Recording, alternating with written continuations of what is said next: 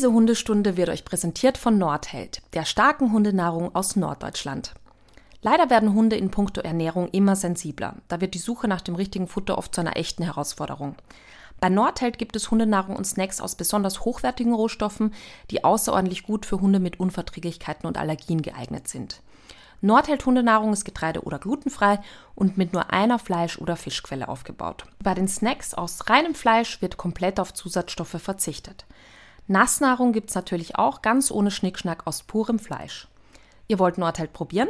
Mit dem Rabattcode Hundestunde könnt ihr auf nordheld.com 10% auf euren ersten Einkauf sparen.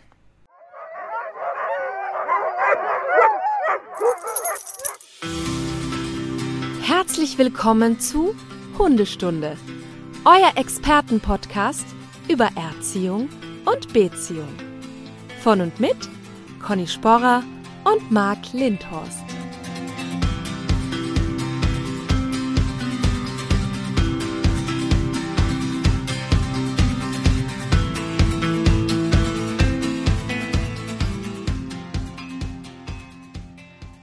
So, Kupplung gekommen lassen. Erster Gang ist drinne. Guten Morgen, Frau Sporer. Guten Morgen, Herr Lindhorst. Ich habe eine etwas beschlagene Stimme. Ich habe zu viel mit den Huskies geheult. Aber es geht glaub, schon. ja, also ich ja. möchte mich nur für die, bei den Hörerinnen und Hörern entschuldigen, falls es mal zwischendurch ein bisschen dünner wird, die Stimme. Dünner? Also du meinst, dass die plötzlich weg ist? Zum Beispiel. Ich weiß Ja, aber das zeigt ja nur eins. Ja. Conny, das zeigt nur eins. Dass wir alles geben. Dass wir unser Letztes sogar geben für diesen Podcast.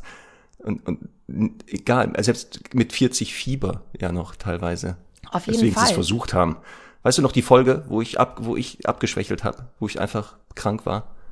Ich, ich habe mir das mal ausfallen. überlegt, dass du, glaube ich, noch nie krank warst. Warst du schon mal krank?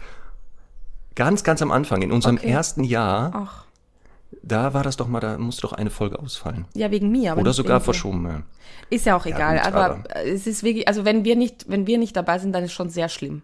Genau, falls mal, wenn wir mal wirklich krank sind, dann aber so, dann ist das auch echt so. Dann Ja. ist das so. Aber genau, jetzt hast du ja schon äh, ähm, angeteasert, worüber wir heute reden werden. Ja. Dein Reisetagebuch Conny im Winter Wonder Husky Land. Darüber werden wir heute reden. Heißt die Folge Müssen so? aber vor. Ja, habe ich, hab ich mir jetzt mal so festgelegt. Okay. schön. Oder? Ist doch schön, ne? Ja. Ist doch eine schöne Folgentitel, Toll. genau. Wir müssen aber, bevor wir ins Detail gehen, Ja. noch so ein paar Sachen hier abhaken können auf meiner Liste. Punkt eins. Ähm, hatte ich schon mal erwähnt, dass wir die besten Hörerinnen und Hörer haben, die Stundis? Weiß Falls ich nicht, ist das jetzt hiermit erledigt? Ist jetzt Ja. erledigt. Okay. Ähm, manchmal sagen wir beide Sachen in so einem gefährlichen Halbwissensmodus. Oh je. da, da, da erzählen wir so Sachen und manchmal merke ich schon in dem Moment, wo ich sage, uh, hätte ich vielleicht mal lieber recherchieren sollen. Und das ist natürlich gewesen in der Folge, ich, äh, der schwarzen Folge Teil 2, da hatten wir über Therapiehunde und sowas gesprochen. Und dann hatte ich im, im leichten Wahn gesagt, dass das gesetzlich in Deutschland gar nicht geregelt ist. Oh, Das stimmt bei den Therapiehunden und Co. gewundert. ja. Da, ja, das, das stimmt, aber bei den Assistenzhunden wohl. Ja. Aber Gibt über es die in haben wir ja gar Deutschland? nicht geredet. Ah, im Nebensatz hatte ich das wohl so rausgeknallt. Mhm. Es gibt in Deutschland doch eine gesetzliche Regelung zum Assistenzhundegesetz. Ähm, und das wurde im, am 28. Mai 2021 äh, beschlossen und trat dann am 1. Juli in Kraft. Und das betrifft die Begrifflichkeit des Assistenzhundes, die Ausbildung, die Prüfung und so weiter. Das heißt mea culpa, wie der Franzose sagt. Äh, Das macht aber noch Äh, nicht besser, also- dass es keine Regelung zu den Therapiehunden gibt. Nein, aber ich Ja. möchte nur äh, mitteilen, also Assistenzhunde ist es wohl geschafft worden. Jetzt sind die Therapiehunde und Co. müssten Mhm. Jetzt mal dran sein. Jetzt weiß ich es nicht in der Schweiz und Österreich und Portugal und Brasilien, wo wir überall gehört werden, wie das da ist. Da vielleicht einfach mal Conny eine Nachricht schreiben, Ja, wie gerne. die Regelung dann Gerne. in diesen Ländern ist, damit wir auch da wissen, okay, das ist jetzt auch gesetzlich geregelt Mhm. worden. So, und dann eine ganz tolle Sache, die hat mich total gefreut. Eine, ein Stundi hat wohl sich nochmal ältere Folgen angehört oder ist ein Neustundi. Und wir hatten doch mal, das errätst du nie, den Turnspit-Dog. Ja. Weißt du noch, was das ist? Ja. Das habe ich doch dich der doch Hund, der da- gefragt. Ja, äh, gehen wir jetzt mal nicht so ins Detail, wer hier wen gefragt hat. Ja. Und hier, und hier kam nochmal ein, ein Nachtrag, noch ein spannender Side-Fact. zu diesem Thema, Ja. dass die Hunde sonntags frei hatten. Also Ja. sonntags mussten die nicht den Spieß drehen. Weißt du warum? Weil die mit in die Kirche gegangen sind. Ja, aber, Aber jetzt aufpassen, jetzt Genau. nicht, weil die gläubig waren, sondern weil die da als Fußwärmer gedient haben. Also auch da immer noch gearbeitet. Toll. Also super Hunde. Finde ich total gut. Finde ich auch voll gut. Also, also Charlie manchmal, denke ich, der ist wohl dann mit einem von denen verwandt. Weil der sehr oft im Büro sich auf die Füße legt. ja, das ist Kontrolle, Marc. Nein, der ist ein Turnspit-Dog. Ach so, Hallo. okay. Der, ist, der, der, der, ist mit, der ist wahrscheinlich tief in irgendeiner Generation, ist der mal. Das ist übrigens auch ab. eine sehr gute Idee, weil ich werde ungefähr am Tag dreimal gefragt, Ma, die ist ja lieb, was ist denn das für Rasse? Bei der Semmel. Und, ähm, und ich werde, glaube ich, sagen, es ist ein? Transpit-Dog. Einfach so, Genau. um zu schauen. und dann aber nicht passiert. erklären. Nicht Nein. erklären. Genau, nicht Ja. erklären. Ja. Die Leute laufen los, googeln das und dann, wenn sie dich das nächste Mal treffen, dann beschimpfen die dich und bespucken dich. Mhm. Dass du deinen Hund da deinen Bratenspieß drehen lässt. Gerade ich, ja. Ja. Ach, finde ich gut. Übrigens ist gestern was. Schönes passiert. Ich war mit Semmel spazieren. Die war jetzt ein Mhm. paar Tage, ich sag jetzt mal, weil die anonym gehalten werden sollten, in, in familiärer Obhut. Und ähm, da muss ich wieder ein bisschen, sage ich mal, die Daumenschrauben andrehen. Und deswegen ähm, habe ich halt wieder ein paar Sachen ein genauer trainiert. Und ähm, dann kam mir eine Spaziergängerin entgegen, so mitten im Wald. Das ist immer so eine Situation, wo ich sie immer ranhole, weil du weißt schon, die eine Person, die plötzlich im Wald auftaucht, ist potenziell ein bisschen gruselig. Und dann habe ich, die, äh, habe ich sie neben mich abgesetzt und die Person ging vorbei und hat gesagt, Sie brauchen keine Angst haben, ich tue Ihrem Hund schon nichts. Ist das nicht lustig? die, das war aber jemand ohne Hund. Ohne Hund, ja. Genau. Ja. Ja. Ist doch nett, war ich, dass ich der darauf hingewiesen hat. Also dich, dich wird der angreifen und wahrscheinlich äh, belästigen, aber den Hund lässt er in Ruhe. Also Daumen hoch, ist ein Hundefreund oder Freundin. Ja, ja, ich habe dann aber eh, ich war ganz verdattert und habe gesagt, nein, nein, ich, ich, ich übe nur ein bisschen. Und dann, ach so, Sie machen das aber sehr lieb. Die anderen sind gleich immer so streng, hat sie dann gesagt. Dann waren wir wieder Freunde. Ja, Aber sie hat nicht gesagt, was streng bedeutet, ne? naja, Also ich glaube einfach ungeduldig und ruppig. Ja. Naja, Oh Mann, oh Mann. so. Ja, sehr gut. Ähm, ich habe noch, also du hast ja jetzt wieder den positiven Teil, ich komme jetzt wieder zum negativen Teil. Ähm, Ach so. wir haben, tut mir leid, gehört dazu, ne? Wo Sonne da auch Mhm. Schatten und so. Ja. Ähm, also, wir haben ja ganz viele auch wieder Nachrichten bekommen zur schwarzen Folge, zur schwarzen Stunde. Und wir haben so ganz minimal wenige Nachrichten bekommen, die da hießen, so quasi, also wenn ihr den Job nicht machen wollt, dann macht ihn doch einfach nicht. Ähm, ich möchte aber dazu wirklich noch kurz Stellung nehmen, weil ich glaube, bei der ersten Folge haben wir das sehr ausführlich getan. Ich bin nicht mehr sicher, ob wir das bei der zweiten, äh, beim Teil 2 auch gemacht haben. Ich möchte aber echt, ich möchte nochmal sagen, wenn wir da die Kunden so ein bisschen ähm, auf die, auf die Schaufel nehmen, ne, dann ist das einfach ähm, wirklich liebevoll gemeint. Und ich glaube, jeder, der so einen Beruf hat, wo ab und zu die gleichen Sätze fallen, ne, jeder weiß das, wie das ist und dass man halt innerlich so ein bisschen, ähm, ich will noch nicht mal sagen, mit den Augen rollt, aber das ist halt innerlich oftmals so ein, so ein lustiges Gefühl, weil man halt eh schon weiß, was kommt jetzt wieder für ein Satz. Und ich finde einfach nur richtig, das damit offen umzugehen und das halt einfach offen zu thematisieren, als äh, da nicht drüber zu reden. Warum beißt du dir auf die Faust die ganze Zeit, Marc? Und Tränen in den Augen. Ich habe schon Tränen in den Augen. Weil ich, als ich die ersten Nachrichten bekam, Ja. mit dem, was du gerade gesagt hast, mit dieser Kritik, wir nennen sie mal Kritik, Ja. es, es gibt, es, ich finde das ja gut, so Feedback, Ja. wusste ich, wenn du das liest, dann wird es die dritte Folge, die dritte schwarze Folge geben. genau, genau. Und zwar nur, nur Ja. über diese Nachrichten, Nur eine die ganze Nachricht. Folge. Ja, aber weißt du, ich meine, ich nochmal, ich verstehe es auch. Ich verstehe auch, dass es vielleicht ein bisschen anmutet, wie äh, wir hätten ja dann keinen Spaß in der Arbeit und, und möchten ja gar nicht mit Menschen zu, zusammenarbeiten. Aber nochmal, jeder, ich weiß nicht, jeder, jeder kennt das so von seinem Berufssparten. Jetzt kommen wieder die, die sagen, äh, keine Ahnung, ich möchte aber den Tisch am, am Fenster haben, äh, irgendwo im Restaurant und die anderen. Also es ist ja doch immer, es gibt doch immer diese gleichen Sprüche. Übrigens gerne, liebe Stundis, schickt uns doch eure Sätze, damit wir da ein bisschen einfach ein bisschen aufräumen können, damit dass wir Menschenfeinde wären. Nein, das ist, das ist doch einfach wirklich lustig und ähm, es haben ja auch viele geschrieben, dass sie da trotzdem einfach viel mitnehmen können. Und wenn sich da jemand nicht angesprochen oder nicht wohlfühlt, dann, ich glaube, dann passen wir einfach nicht zusammen. Dann ist ja auch, ist ja auch vollkommen in Ordnung. Aber ja, ich, ich finde, wir, wir dürfen da einfach offen damit umgehen.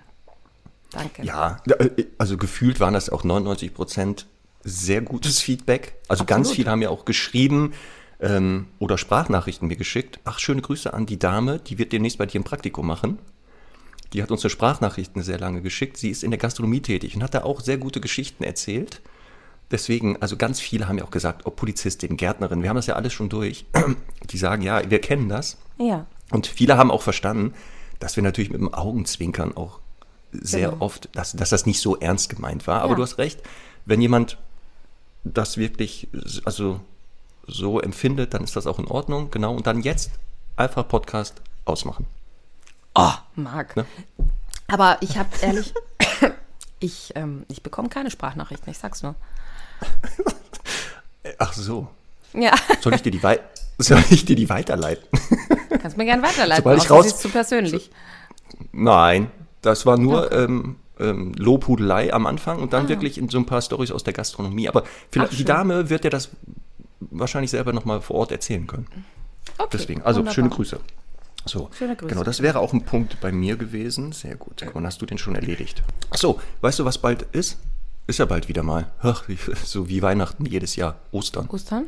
Ja. Ja. Oh. Also hier merkt man das schon seit Wochen. Da hängen in den Vorgärten Plastik-Ostereier, bunte. Ugh. Ja, aber was Also hat das jetzt mit Hunden zu tun? Jetzt bin ich gespannt Ja. auf, die, auf, auf diesen Twist. Hast du denn schon äh, alle Geschenke bereit für Semmel? Ach, bitte. Also, Marc, jetzt wirklich, jetzt wirklich jetzt übertrieben. Also schon, es gibt schon mal nichts zu Weihnachten. Weil der Hund ja auch nicht weiß, dass Weihnachten ist, also wird er auch nicht wissen, was Ostern ist. Ja, dass du eine Rabenmutter bist, das haben wir jetzt alles festgestellt seit über 60 Ja. Folgen. Das muss er jetzt nicht nochmal betonen. Aber es kann ja sein, dass der ein oder andere Stundi noch keine Ostergeschenke hat. Für sich oder Ach, für seine jetzt Liebsten. kommt der Twist. Verstehe. So, und weißt du, was Mhm. ich da empfehlen kann? Da habe ich auch diese super Tasse her. Unseren, Unseren Shop. Hundestunde-Shop. Da kann man ja äh, sich Sachen raussuchen. Ganz viele. Also, falls ihr noch nichts habt, jetzt nochmal schnell. Für euer gehen. Osterkörbchen. Das ist natürlich, euer also da ist natürlich Ostern absolut, ja, genau. Dafür ist es auf jeden Fall auch gedacht als Fest. Das ist toll. So, siehst du. Ja, da, sonst was, das, das macht halt gar keinen Sinn, wenn man sich dann nicht wahnsinnig beschenkt mit Hundestunde Fanshop-Artikeln. Also ich weiß gar nicht, wie man dieses Ostern anders auskommen sollte. so, jetzt aber, Conny, müssen wir ins Winter Wonder Husky Land. Ja, Ähm, ich hatte ja schon erwähnt, dass ich sehr neidisch bin, dass du da bereits Ja. zum zweiten Mal warst völlig zu Recht. völlig zu Recht, aber so ist das halt. Die eine macht, kann sich das leisten, zeitlich wie finanziell. Der andere hält den Podcast so lange aufrecht. Ich danke, dass du genau, ist sehr brav, dass Genau. du das Mikrofon Nein. warm gehalten hast. Ja, das ist schön. Genau, ich habe die ganzen Bits und Bytes nochmal geguckt und hin und her geschoben Ja. und, und die ganzen Folgen. Ich habe mir die alle nochmal alle noch mal geguckt, ob wir da nicht irgendwie Ja. noch was machen müssen. Na, das alle. Na gut, aber ähm, also du warst ja zum zweiten Mal da. Das heißt, also das erste Mal war schon so überragend, dass du gesagt hast, da muss ich nochmal hin. So ist es. Und ja. du warst nicht alleine da. Du warst da gar nicht alleine da, habe ich gesehen. Ja, ja, ich war mit ein paar Leuten da, aber ich möchte vielleicht eh vorab kurz auch dazu sagen, ähm, weil das natürlich jetzt sehr, sehr auf diesen, auf diese, diese eine, ähm, diesen einen Urlaub bezogen ist, beziehungsweise auf diesen einen Anbieter. Ähm, das ist ein absolut unbezahlter Urlaub, also im Sinne von, ähm, ich habe den komplett selbst bezahlt und bekomme auch nichts dafür, dass wir jetzt darüber reden, ähm, weil es natürlich trotzdem an vielen Stellen eine große Lobhudelei werden wird. Möchte ich nur am Anfang vor, vorweg schicken. Ähm, das ist wirklich einfach eine große Empfehlung von Herzen, weil ich wirklich selten so viel Respekt und Liebe gegenüber Tieren, im, Ge- also ganz generell, äh, erlebt habe. Und ich finde, ähm, ja, mir ist es deswegen einfach ein Anliegen, darüber zu reden. Komm, dann fangen wir jetzt ganz von vorne an, ausnahmsweise mal sehr strukturiert. Ja, Wie viele Tage warst du da? ich war fünf Tage da. Fünf Tage. Ich bin mit dem Flugzeug nach Stockholm geflogen und dann mit dem Mietwagen noch vier Stunden weitergefahren. Uh. Das ist eine der Optionen, die man machen kann. Ich mag das ganz gern, weil ich einfach gerne mobil bin. Das ist ein bisschen mein Freiheits- und Kontrollzwang. Ähm, weil man sich natürlich dann auch mit dem Auto gut so ein bisschen auch mal die Gegend anschauen kann. Aber ähm, es gibt eben auch die Möglichkeit, von, also nach Stockholm zu fliegen und von Stockholm dann nach Sveg. Das ist die nächste größere Stadt dort. Ist halt trotzdem auch noch mal gut 30 Minuten entfernt. Aber ähm, ja, also man könnte das auch so machen und da gibt es einen günstigen Flieger, der eben dann auch einmal noch weiterfliegt. Gut, also in Schweden haben wir gehört, ist diese Husky Farm. Wie heißt die offiziell? Genau. Wie heißt das offiziell? Northern Moments heißt das. Ähm, das wir werden das auch in den Shownotes verlinken, northernmoments.com. Ja. Ähm, und da lebt der Martin Eigentler mit seiner Familie, ähm, mit der Alice Neubock, äh, Neubock seiner Frau und ähm, mittlerweile haben sie einen kleinen Sohn. Und die haben zusammen jetzt äh, mittlerweile 30 Huskies. Allerdings sind es nicht 30, also Husky ist ja, heißt ja eigentlich äh, Polarhund. Ähm, man, man sagt halt mal so schnell dahin Huskies. Es sind nicht nur Huskies, es sind Siberian Huskies dabei, es sind Yukon Huskies dabei und über die möchte ich gleich nochmal ganz besonders sprechen. Und es sind ähm, Canadian Inuit Dogs dabei und viele Mischlinge davon. Also die meisten kommen tatsächlich aus seiner, aus seiner eigenen Zucht, weil er da natürlich auch darauf achtet, dass ähm, eben auch ja, einfach gute Hunde dann auch miteinander verpaart werden. Er hat da allerdings schon lange, lange keine eigenen Welpen mehr und ist jetzt so ein bisschen auch am Überlegen, äh, ob er weitermacht, wie er weitermacht und ob das auch mal irgendwie seine Kinder übernehmen sollen und so. Deswegen ist es jetzt alles ein bisschen in der Schwebe. Aber insgesamt, genau, ähm, ist die Situation so, dass da drei Sekunden leben. Drei Sekunden, ähm, ein paar Rinder, auch eine, also zwei Milchkühe hat er mittlerweile. Zwei schottische Hochlandrinder, die da stehen, die eigentlich ähm, geschlachtet werden sollten, hat er schon das Fleisch verkauft. Und dann kam eben der Schlachter und er hat sich nochmal anders überlegt. Das war ganz süß. Hat es aber auf seine Frau geschoben, sicherheitshalber. Das finde ich besonders lustig. Ja, ähm, ja, ja und äh, äh, ja, ne, geht, dann, geht dann gut. Und ähm, und, und eben Hühner und so weiter. Also da, da ist einfach ein äh, ziemlich autarkes Leben möglich. Das ist total schön, weil man halt eben, wenn man da wohnt, dann bekommt man eben die dann bekommt man die, die Milch einfach direkt irgendwie von der Kuh, die da vor dem Fenster steht. Das ist einfach großartig. Und Käse machen sie selber und ähm, Topfen, also Quark und all das Zeug, genau. Das heißt, die leben dann da, ne? Also die sind ausgewandert? Mhm. Ja. Haben aber ihre, äh, sind das jetzt auch Schweden, die beiden? Nein, die sind ähm, Tiroler und, also TirolerInnen und ähm, sind einfach ausgewandert, weil es einfach in Tirol mittelfristig zu wenig Schnee gab und auch zu viele Menschen im Sinne von, okay ähm, dass die Ausfahrten da einfach sehr kompliziert waren. Also er hat erzählt, dass da in Tirol, also da, da, musste man halt natürlich immer Wanderern ausweichen und so. Da ist einmal ein Jack Russell Terrier in die Gruppe gelaufen, muss dir vorstellen, ein wahnsinniger Jack Russell Terrier, der einfach dann in, in irgendwie äh, 20 Huskies reinrennt. Ähm, und die, also das hat er einfach nicht, weil irgendwie der nächste, also das, das, der, das Dorf ist gefühlt irgendwie zwei Kilometer nochmal entfernt, wo eigentlich der Kern ist und da leben auch nur 30 Menschen. Da ist nie, nichts und niemand. Also der lässt auch seine Schlitten einfach im Wald stehen, weil einfach niemand kommt und also da, da, da ist einfach nichts. Okay, das heißt also, die, die logische Schlussfolgerung damals war, dass die klimatischen Bedingungen einfach zu unsicher waren in Tirol und dann mhm in da, wo jetzt äh, die ihre Husky-Farm da haben, das genau. durchgehend, das ganze Jahr, ist da wirklich das ganze Jahr dann da Schnee? Nein, nein. Also im Sommer kann man, also da gibt es auch teilweise Temperaturen, dass man schwimmen gehen kann. Das sind ja ganz viele schöne Seen auch.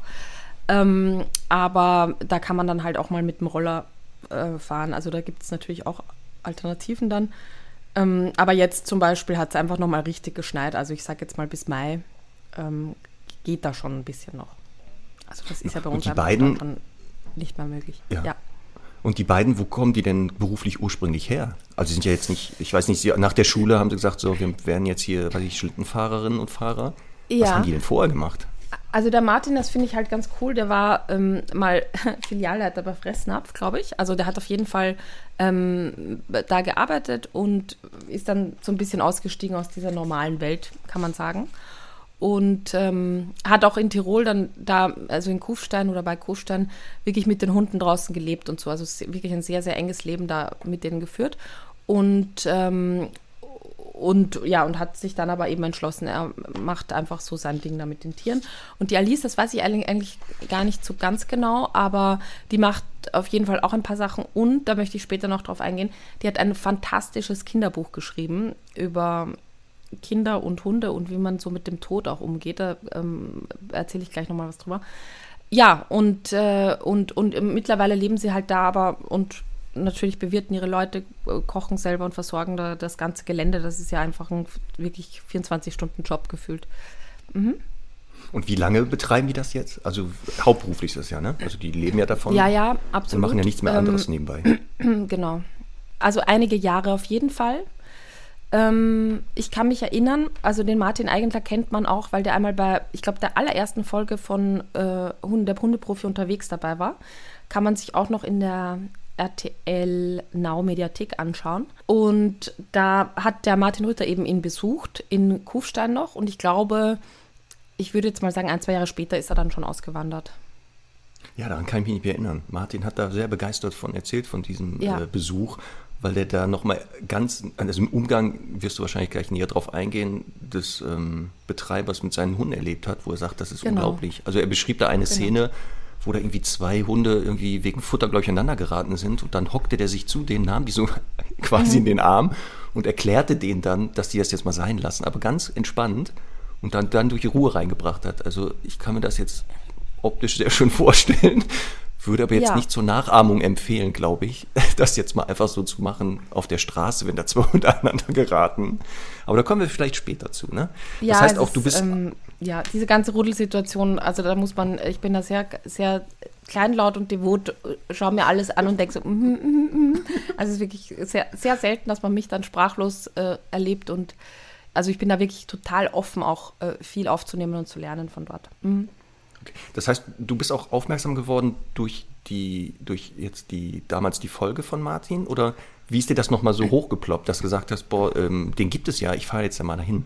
Ja, ich habe das damals gesehen und ich habe immer gedacht, ich, das will ich auch mal ausprobieren. Also ich hatte ein bisschen Schiss, auch wegen Schlitten. Ich wusste auch nicht, wie, wie schnell und kontrollierbar das ist und so. Und dann sind wir ja damals mit, ähm, äh, mit Ellen und Melanie, also in einer größeren Gruppe, ähm, dahin gefahren.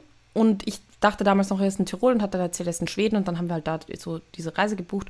Und ich glaube, ich werde das jetzt jedes Jahr machen, weil es einfach wirklich so eine schöne Auszeit ist. Und ähm, es ist ja einfach so, dass, dass man dort relativ rustikal lebt, also total gemütlich. Der hat ja da zwei Holzhäuser gebaut und umgebaut und ausgebaut und so. Ähm, aber trotzdem, man hat halt eine Campingdusche. In unserer Hütte gab es kein Fließwasser. Das heißt, man musste immer zum Brunnen gehen vors Haus und da Wasser abzapfen und das dann in so einem Boiler äh, eben selber erhitzen und damit dann duschen gehen und so. Und das klingt erstmal super mühsam und kompliziert. Ähm, da, dann gibt es so ein eigenes, ja, ich sage jetzt mal Indoor-Bio-Plumpsklo auch. Ähm, da gibt es dann keine Spülung, sondern Sägespäne, die man, nach, die man nach, äh, nachschmeißt quasi. Und, ähm, und ja, und all diese Dinge, die, die eben am Anfang irgendwie irritierend wirken und man, man, also ich, ich liebe diesen Minimalismus dann mittlerweile schon, weil man einfach ganz anders und viel bewusster dann zumindest kurzweilig mit Ressourcen umgeht. Ne? Also du überlegst dann ganz oft, äh, weiß ich nicht, wie, wie, wie viel oder ob du dir jetzt im Spülwasser die Hände wäscht oder ob du da jetzt wirklich auch nochmal drei, drei Liter Wasser runterlassen musst und so ähm, dass ich finde eben, das ist deswegen so ein Gesamterlebnis, dass ich möchte da gar nicht hin und wieder weg, nur zum Schlitten fahren, sondern es gehört für mich alles da zusammen. Äh, das macht einfach jetzt nichts schön, ja, diesen ganzen Eindruck. Okay, aber das ist jetzt wichtig, der Hinweis, dass wenn jemand jetzt sagt so, ja, Urlaub ist auch für mich so Wellness, also weiß ich nicht, mit Pool und hier fließendem Wasser mhm. und dann ist das wohl nichts für den oder diejenige. Also man muss schon wissen, ja, ist kalt, ist kalt ja. da draußen, die entsprechende Kleidung sollte man wahrscheinlich dann auch mal äh, wählen. Die muss ja auch Genau, passen. also und das halt, ist Skikleidung, ja. Aber ja. Da, da, muss man echt sagen, also die, auch die, was die Kälte betrifft und so, es ist total muckelig warm drinnen, da ist ein Ofen, da muss man halt dann auch ähm, teilweise selber Holz hacken, selber Holz holen und eben schauen, dass, das, dass die Flamme halt am, am, am Brennen bleibt. Aber sonst, also das ist total gemütlich. Aber wie du sagst, ne, es ist halt eben ähm, was anderes, kein, okay. kein klassisches Wellness. Und ähm, ist man da bei der Versorgung der Hunde auch aktiv beteiligt? Muss man da mitmachen? Darf man mitmachen? Oder ist das so, wie man möchte? Ich würde da selber freiwillig nicht mitmachen wollen. Also man kann da natürlich jederzeit zuschauen, ähm, wenn es um, also um Fütterung geht. Äh, da ist es tatsächlich so, dass es, ähm, da komme ich dann später auch noch dazu, es bei der Fütterung halt auch so ein bisschen Regeln gibt, da wird so ein bisschen nach Rangordnung gefüttert und wenn man da so querbeet irgendwie das Futter rumschmeißt, das äh, würde ich mir jetzt selber nicht zumuten wollen. Sein dreijähriger Sohn hilft aber schon dabei. Das ist ganz süß übrigens. Und ähm, ja, äh, um was sonst, also natürlich, die, die Hunde werden, das finde ich auch ganz witzig, die werden gebürstet tatsächlich.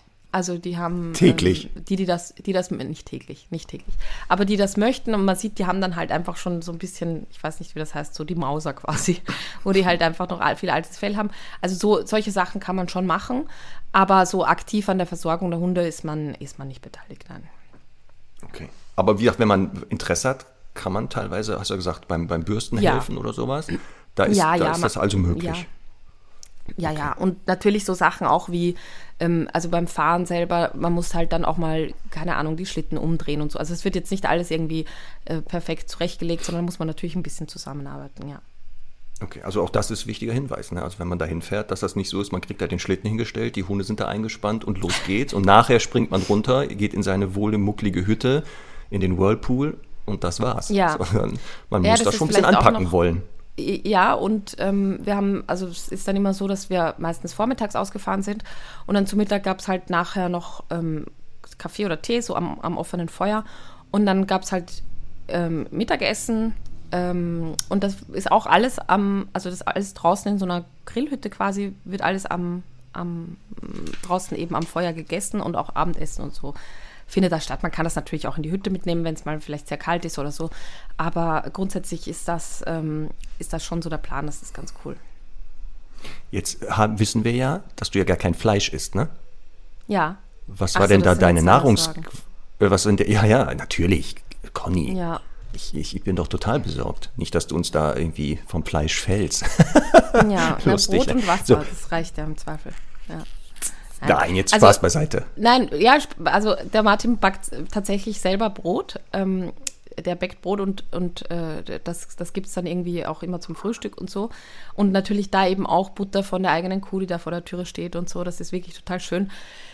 Ähm, und sonst gibt es, also es gab halt immer gute Suppen und sowas, also so als Mittagssnack mit Brot, das ist ja eh schon total lecker. Da gibt es ja, also brauchen wir jetzt keine Rezeptschulungen machen, aber da gibt es ja natürlich eh viele vegetarische Optionen. Und abends auch von ähm, irgendwie vegetarischem Chili über, es gab einmal diese Schöttbulla, die, die man von, leicht von Ikea kennt und so, ähm, in einer vegetarischen Option. Also das ist, war überhaupt kein Problem und war wirklich super, super leckeres Essen. Das heißt, du hast dem vorher auch gesagt, pass auf, ähm, ich esse ja kein Fleisch. Und dann hat er wirklich ja. vegetarisches Menü dir gezaubert? Oder ist das so, ja, das gibt es ja, eh? Ja, aber da waren, also das gibt es eh. Also das ist auch, ähm, ich finde ja auch immer, wenn da eine Gruppe ist, die nicht alle unbedingt Fleisch essen müssen, ähm, dann war, also ich sage jetzt mal, der Großteil hat eh vegetarisch gegessen. Ah, okay. Jetzt hatten wir das Thema Fütterung ja schon. Und da ist ja für mich mhm. natürlich spannend. Ne? Einmal, mhm. was füttert der? Also welche ja. Marken, welche Marken kann der denn empfehlen? Pedigree, in welchem Laden Royal muss ich Canin, ja, nein, ähm, also, das, ist, das hat sich geändert zum letzten Mal. Ich glaube, beim letzten Mal hat er noch ähm, relativ äh, intensiv, glaube ich, also viel, viel anteilig zumindest Schweinefleisch gefüttert. Ähm, das ist ja, immer riesen Stopp, stopp, stopp, stopp, stopp, stopp, stopp, stopp, ja, stopp, stopp. Ja, Der füttert ja. Schweinefleisch. Oh, jetzt ja. Virus lässt grüßen. Conny, jetzt musst du uns aber aufklären. Der füttert Schweinefleisch. Ja, äh, jetzt, jetzt kommt wieder gefährliches Halbwissen. Ich meine mich damals zu erinnern, dass ich das natürlich auch gefragt habe. Und er aber sagt, dass das halt Hausschweine, die, ähm, die eben zur Schlachtung genommen werden, einfach nicht mehr haben, weil das natürlich auch darauf irgendwie kontrolliert wird. Und dass die, also die Hunde brauchen halt sehr fetthaltiges Fleisch. Die sind halt auch alle, also wenn die zu mir ins Training kommen würden, ich glaube 90 Prozent würde ich auch mal eine kleine Diät empfehlen. Aber dadurch, dass die halt da draußen schlafen und teilweise wirklich auch, äh, also die wollen ja da auch draußen schlafen, ne? die wollen ja gar nicht irgendwie mit ins Haus. Also es gibt ein paar, die dürfen mit ins Haus, ähm, so zwei, drei, aber die anderen haben da halt Scheunen und irgendwelche Autos und so, in dem da ziehen sie sich im Stroh zurück und wollen wirklich, wollen das einfach so. Ähm, und dadurch brauchen die natürlich einfach ein bisschen Polster und Puffer. Und, ähm, und dann kommt eben dazu, das ich, fand ich auch sehr, sehr spannend, ähm, dass die natürlich auch auf den Pfoten und so weiter, die brauchen halt dieses Fettige, damit sie, äh, damit einfach die, der Boden und so, damit das einfach die Pfoten nicht kaputt werden. Das finde ich immer so lustig, wenn wir dann in der Stadt unsere, unseren Pfotenbalsam dann anbringen und so. Und der füttert einfach fettiges Fleisch ähm, dass das quasi dann von innen versorgt wird und das war es auch. Also da ist dann nichts mit Schuhen anziehen oder irgendwas äh, draufschmieren. Okay, das heißt also kein Fertigfutter, sondern der bereitet das wirklich zu. Und deswegen hast du auch gesagt, stehen da teilweise Nutztiere, die dann geschlachtet werden. Also, oder äh, die Idee war, die zu schlachten und dann waren diese ja, Augen, die er sich verliebt kauft- hat. Dann, Ja, dann war es vorbei. mittlerweile kauft er sehr viel, äh, also Hühnerfleisch, also ist das, ich glaube, der äh, Hauptanteil ist mittlerweile Huhn und Rind, glaube ich. Und im Prinzip, ähm, also er kauft das zu, das ist ein bisschen kompliziert, weil das natürlich also so um die 30 Kilo am Tag sind. Ähm, die Hunde werden übrigens nur, Achtung, einmal gefüttert am Tag. Alarm, Alarm. Ja. Oh Gott, also Schweinefleisch, Gott, oh Gott, oh Gott. Einmal nur Das- gefüttert. Oh wei, Ja. oh wei. Kein Pfotenbalsam. Oh Gott. Ich Ja, kann da nicht hinfahren. da- und ich kann dann, da nicht und hinfahren. dann fressen die, ja, dann fressen die das, also das, das, das ist ein Block, der ist so ein Block wie, keine Ahnung, wie man das sagen, der ist so einen halben Meter lang und fünf, einen halben Meter lang und 50 Zentimeter breit. Einfach ein Block ähm, tiefgefrorenes Fleisch, das er dann halt mit der Axt zerteilt vor den Hunden und jedem ein Stück zuwirft oder mehrere Stücke. Genau. Tiefgefrorenes Futter. Hackt er Ja. in Portionen, schmeißt das Ja. hin und die fressen das tiefgefroren. Ja. Ich habe das eh Conny, auch es- gefilmt, äh, das kann man Conny, meinen wir müssen die Folge abbrechen. Wir müssen die Folge abbrechen. Ja, das geht ja gar nicht. tiefgefroren tatsächlich. Wie hält er denn die Hunde da? Das ist ja unverantwortlich. Also ich kann Ja. das hier, ich muss sagen, ich bin dagegen. Also so, das Ja. geht ja gar nicht. Gut, dass du da hingefahren bist und wir das jetzt mal aufklären können. Ja, ja, Drama, wirklich. Und Die denen geht es auch sehr, sehr schlecht. Das merkt man auch an denen, ja. Ja, ja, ich habe das in den Stories gesehen, wie es schlecht ging. Ja, So, jetzt Spaß beiseite. Also, ähm, das heißt also ähm, hauptsächlich Fleisch, höre ich. Weil die ja auch, was du gesagt hast, die sind 24 Stunden draußen größtenteils. Die arbeiten Mhm. ja da wirklich, also die sind ja da immer in Bewegung. Und Mhm. was wird da noch zugefüttert? Gibt es da irgendwas, weiß ich nicht, hier so ähm, Gemüse, Brotreste oder ist das wirklich hauptsächlich Fleisch? Die fressen hauptsächlich ihr Fleisch und was, also ich bin, äh, na, es ist ja so lustig, wie man schon kaputt ist im Trainerkopf, weil äh, selbst wenn wir dann essen und so, dann wuseln da immer ein paar Hunde rum. Auch, also das ist auch ganz witzig, da war, haben wir einmal Suppe gegessen und da war eine Hündin, die, die hat einfach nur die ganze Zeit auf dem Boden gestarrt. Also so quasi, wann, wann fällt jetzt irgendein Stück, Stück runter. Aber eben nicht dann 30 Hunde, die dich da anbetteln, sondern immer mal wieder eine, die sich denkt, ach, das wäre mal ganz nett. Die kennen das aber gar nicht. Ne? Also äh, ich, ähm, eine Freundin von mir war mit dabei, die hat halt ihre Hundejacke angehabt und die Hunde sind halt gleich zur Tasche und haben da an, den, an dieser Leckerchentasche quasi geschnüffelt. Und er meinte dann, ja, die, die, kennen, die kennen ja Leckerchen gar nicht. Also es ist halt einfach das ganz spannend. Da gibt es auch keine, keine Querelen dann, eben wenn dann zwei Hunde da in der Grillhütte stehen und, äh, und irgendwie ein Stück Brot runterfällt, weil die das, das ist gar nicht, also das, das ist nicht das Futter, um das die streiten würden. Nochmal, also wenn man da was runterfällt jetzt von menschlichen Essen, dann nehmen die das nicht Ja. auf vom Boden. Die, also es ist einmal Folgendes passiert. Wir hatten äh, irgendwie einen Topf mit in die Hütte genommen von so einem Curry und ähm, haben das auf so einem äh, Rundballen äh, mit Heu abgestellt und ist irgendwie runtergerutscht. Und dann sind da die Hunde halt hin, also zwei oder drei davon von den Oldies und waren so, also haben da, ich meine, gut, das ist Curry, das war jetzt auch nicht scharf oder so, aber haben so ein bisschen dran geschnüffelt und waren so, hä, was ist denn das? Hm? Und dann, dann war es eher so, okay, ich esse jetzt mal das Stück Paprika, aber Warum weiß ich nicht. Ich will nur nicht, dass der andere hat. Also die, das ist einfach was ganz, ganz Fremdes für die. Ja. Okay. Das heißt also, so eine, äh, vielleicht so eine Erfahrung oder so eine Erkenntnis für uns Hundehalter, am besten kein menschliches Futter jemals füttern, vom Tisch Ja. und so, damit die Hunde Ja. gar nicht wissen, dass es das gibt. Und dann, wenn es runterfällt, dass die vielleicht denken, hä, was ist das denn? ich glaube, es ist nicht. konsequent, äh, derweil, also es ist fast nicht möglich, aber das ist ein ganz, ganz großer Punkt, ähm, dass eben Hunde, oft, also auch, auch wenn mehrere Hunde da im Haushalt leben oder so und es gibt am Esstisch manchmal so Streitereien, das hat halt damit zu tun, dass sie wissen, da ist jetzt eben was drauf, was potenziell für mich sein könnte und ich möchte nicht, dass der andere nahe kommt. Und wenn man das wirklich, und da geht es jetzt nicht nur vom Tisch füttern, sondern generell menschliches Essen, ähm, das ist ja, kennt man ja auch so von den Hunden aus dem Ausland oft so. Die kennen ja dann zum Beispiel kein Hundefutter als, als ihr Futter, weil sie es halt nie kennengelernt haben.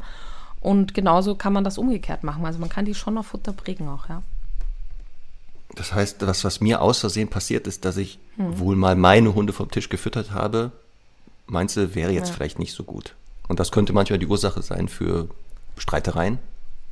Das könnte, könnte der Fall sein, ja. Je nach, je nach Hund. Na gut, dann mache ich es beim nächsten Mal anders. Ja. So, jetzt hast du ja schon gesagt, Bei dem genau. Kanekor, so kannst du es dann anders machen, ja. Ja, sehr gut. Wann kommt der eigentlich? Ha, Ja, hast du den schon eigentlich. gefunden für mich? Hast du den schon Nein, gefunden? da hat doch jemand im Tierheim für dich gefunden schon kürzlich. Ach so. Ach ja, dann muss ich ja gleich los. Ja. So, also genau, also wir haben gehört, wie die, also was die fressen. Jetzt hast du ja schon gesagt, ja, der hackt das da irgendwie so in so rundgerechte Portionen, schmeißt den das dann dahin oder reiht der die 30 Hunde auf, alle Sitz bleib und dann müssen die Also. warten und dann war oder wie läuft das? Wie kann ich mir das vorstellen? Oder schmeißt er das da Also, einfach so hin da, und jeder also Juhu? kein einziger von diesen Hunden kann Sitz oder Bleib. Ne? Ich habe es probiert. das geht nicht. Die, es gibt einen Rudelchef, den Anuk, den habe ich vor zwei Jahren schon erlebt. Da hat er schon von seinem Vater, dem Atreu, ähm, seinen, also den Posten quasi übernommen, war aber damals noch sehr jung. Also ich glaube, der war damals äh, auch erst zwei Jahre alt oder so. Und der hat für mich das komplette Weltbild zerstört, was, das ich von Rudelchefs hatte, weil ich ja immer sage, ja, und ein guter Rudelchef ist ja immer so super souverän und ruhig und ne, so irgendwie, ähm, also der, der macht keinen Stunk und so weiter. Und der Anuk damals, der ist nur, also wie ein Hausmeister die ganze Zeit, du darfst das nicht, du darfst das nicht, hat nur rumgeknurrt und gemäkelt, ist aber im Großen und Ganzen auch respektiert worden als Rudelchef. Der Martin hat übrigens erzählt, dass als der geboren wurde, hat er schon erkannt, dass das der nächste wird. Das fand ich auch sehr spannend. Ähm, Ah, Woran hat er das auch- erkannt? Hat er gesagt? Ja, der hat auch gesagt, der ist einfach viel größer und stärker gewesen als die anderen, hat die alle irgendwie immer von der Milchbar äh, weggeknurrt schon. Und, ähm, und das sind aber ja so Sachen, wo ich ja sonst immer sagen würde, eigentlich ist das ja nicht souverän und macht keinen guten Chef aus. Und jetzt nach zwei Jahren war das so spannend, weil diese ganze Harmonie in dem Rudel so viel besser war und da war also minimales Geknurre zwischendurch, aber es hat sich alles viel mehr aufgelöst. Und als ich damals dort war, gab es schon so einmal am Tag irgendeine größere äh, Prügelei um irgend, also wie, aufgrund irgendeines Themas. Und das war jetzt wirklich, also der ist wirklich ähm, richtig erwachsen geworden. Das Einzige ähm, ist halt eben, wenn da beim Futter, der steht ganz nah dran, das sieht man auch gut auf den Videos, die ich gemacht habe. Also der ist wirklich ähm, ganz äh, so direkt Nase an Nase mit dem Fleischblock und äh, ist ganz auch da wieder souverän und streng und lässt halt die anderen, äh, hält die auf Abstand, wenn die doch irgendwie so ein bisschen zu früh oder zu nah sind. Und der bekommt auch sein Zeug als erstes und dann sind die anderen dran.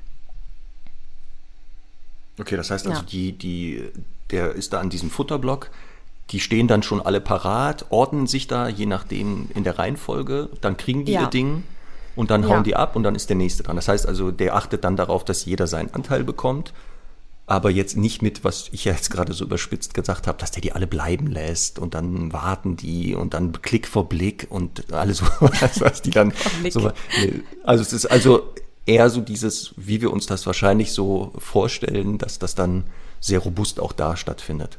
Ja, aber trotzdem eben, also zumindest auch jetzt mittlerweile ähm, so, dass irgendwie jeder wartet, jeder kennt so im Großen, die Reihenf im Großen und Ganzen die Reihenfolge. Der hat natürlich immer auch wieder ein Auge drauf, wenn irgendwer fertig ist, dann gibt es da noch ein Stück oder so. Also das ist wirklich, das läuft sehr, sehr entspannt und harmonisch ab insgesamt. Das ist schon schön. Okay. Jetzt hast du Ähm, ja schon das nächste ja. Thema angeteasert. Ja. Das habe ich hier auf meiner Liste. Ähm, Frage nämlich genau, das sind 30 Hunde ne, momentan. Ja. Ja. Ähm, sind das Rüden, Hündinnen oder wie ist der Anteil? Also ist das, ist das irgendwie, wie viele Hundinnen, wie viele Rüden? Das Verhältnis weiß ich nicht, aber ich, ich würde jetzt mal grob sagen 50-50. Also es gibt jetzt nicht irgendwie so auffällig mehr Rüden jetzt gefühlt. Und ähm, dann hast du auch schon gesagt, das sind ja verschiedenste Hunderassen. Also er hält ja da verschiedenste Ja. Hunderassen, aber sind alles halt nordische oder Polarhunde, das ist schon klar. Mhm. Da ist jetzt nicht irgendwie ein Weimaraner dazwischen oder ein, Nein, ganz, also am Anfang in Havaneser. Tirol hatte er so eine alte Mischlingshündin aus dem Tierheim dabei, die war damals schon sehr alt, die gibt es aber nicht mehr. Jetzt sind wirklich alles Polarhunde, ja. Okay. Und wie regelt der denn dann die Fortpflanzung, also dort? Ja. Also es sind ähm, alle Hündinnen kastriert. Die Rüden sind alle unkastriert. Ähm, er macht das eher, im, weil, also weil die Läufigkeit einfach mehr Unruhe anrichtet insgesamt. Es gibt aber, also ich habe ein paar Mal so ein paar sexuell motivierte Verhaltensweisen gesehen, dass jetzt halt irgendwie an der Hündin so ein bisschen geschnüffelt wird, aber das ist so weit entfernt von all dem, was wir in den, in den Parks unserer Stadt sehen. Also da ist so wenig ähm, sexuelle Themen gibt es da, das ist wirklich unfassbar. Und das zeigt wieder einmal mehr, dass halt eben auch unkastrierte Rüden in einer gut strukturierten Gruppe eigentlich sehr gut miteinander auskommen können, beziehungsweise ähm, eben auch so, da können Hündinnen, auch wenn sie kastriert sind, eben entspannt mitleben, ohne dass da dauernd nur irgendwie, ähm, ja, irgendwie Gerappel gibt. Ähm, aber das ist natürlich halt auch das ist da die Gruppe, das sind halt, also natürlich keine neuen Hunde, das ist schon nochmal eine andere Struktur, weil das halt da ein Rudel ist und ähm, wir treffen ja immer einfach rudelfremde Hunde, auch wenn sie vielleicht bekannt sind, sind sie halt, gehören sie nicht so zusammen und wir kennen das ja auch, wenn, wenn da drei Hunde leben oder so, ist ja da auch nicht dauernd nur Sexualität im Spiel. Okay, das heißt also, er hat damals bewusst auch die Entscheidung getroffen zu sagen, ich nehme da Druck aus dieser ganzen Situation, Ja. indem ich einfach die Hündin alle konstant kastrieren, also durchgehend kastriere. Ja. Jetzt hast du ja gesagt, der hat ja aber mal gezüchtet, oder? Das hieße, dann gab es ja auch wohl mal Hündinnen, die nicht Mhm. Ja. kastriert waren. Ja, also es wird, wenn, wenn jetzt neue Hunde dazukommen, dann wird, ähm, also dazukommen sollten, dann wird, äh, wird da ein oder zwei Welpen nehmen, die dann halt wieder, ähm, also die dann gegebenenfalls eben äh, Junge, also zwei Hündinnen oder eine Hündin, die eben dann Junge bekommen kann. Also das ist halt jetzt so der Plan, ne, dass man sagen kann, halt in drei, vier Jahren bekommt ihr dann halt äh, Welpen. Aber ähm, ich war auch gleich so, boah, ähm, und da du jetzt einen Welpen reinsetzen in diese Gruppe und er meinte, ja, das ist grundsätzlich überhaupt kein Problem. Da gibt es ein paar, die sich dann eben so ein bisschen mütterlich und väterlich annehmen und das ist eigentlich immer gut gelaufen. Was er nicht mehr tun würde, er hat halt viele auch, oder von früher immer mehr, das macht er halt nicht mehr, dass er Second-Hand-Hunde annimmt. Also das ist, also der hat früher einfach am Tag irgendwie zehn E-Mails bekommen mit überforderten Husky-Menschen, die halt ihre Hunde abgeben wollten und zu meinen, naja, hast eh schon so viele, einer mehr oder weniger ist ja auch schon egal. Ähm, da gab es einen in Schweden, einen, der ist ein Malamut-Mischling. Spannenderweise ist mein Lieblingsrüde übrigens. Der ist äh, da ab, also der, der ist, das sein ehemaliger Halter ist da hingefahren, hat gesagt, er schießt ihn, glaube ich, wenn er ihn nicht nimmt, weil er hat sich jetzt eine Frau ähm, bestellt, sagen wir mal, die jetzt da lebt und die möchte nicht so gerne Hunde. Und deswegen, ähm, ja, gibt er ihn ab. Und dann hat er den halt behalten. Und das war halt ein unkastrierter Rüde, der halt in diese Gruppe kommt. Kannst du dir da ungefähr vorstellen. Der ist halt regelmäßig komplett vermöbelt worden.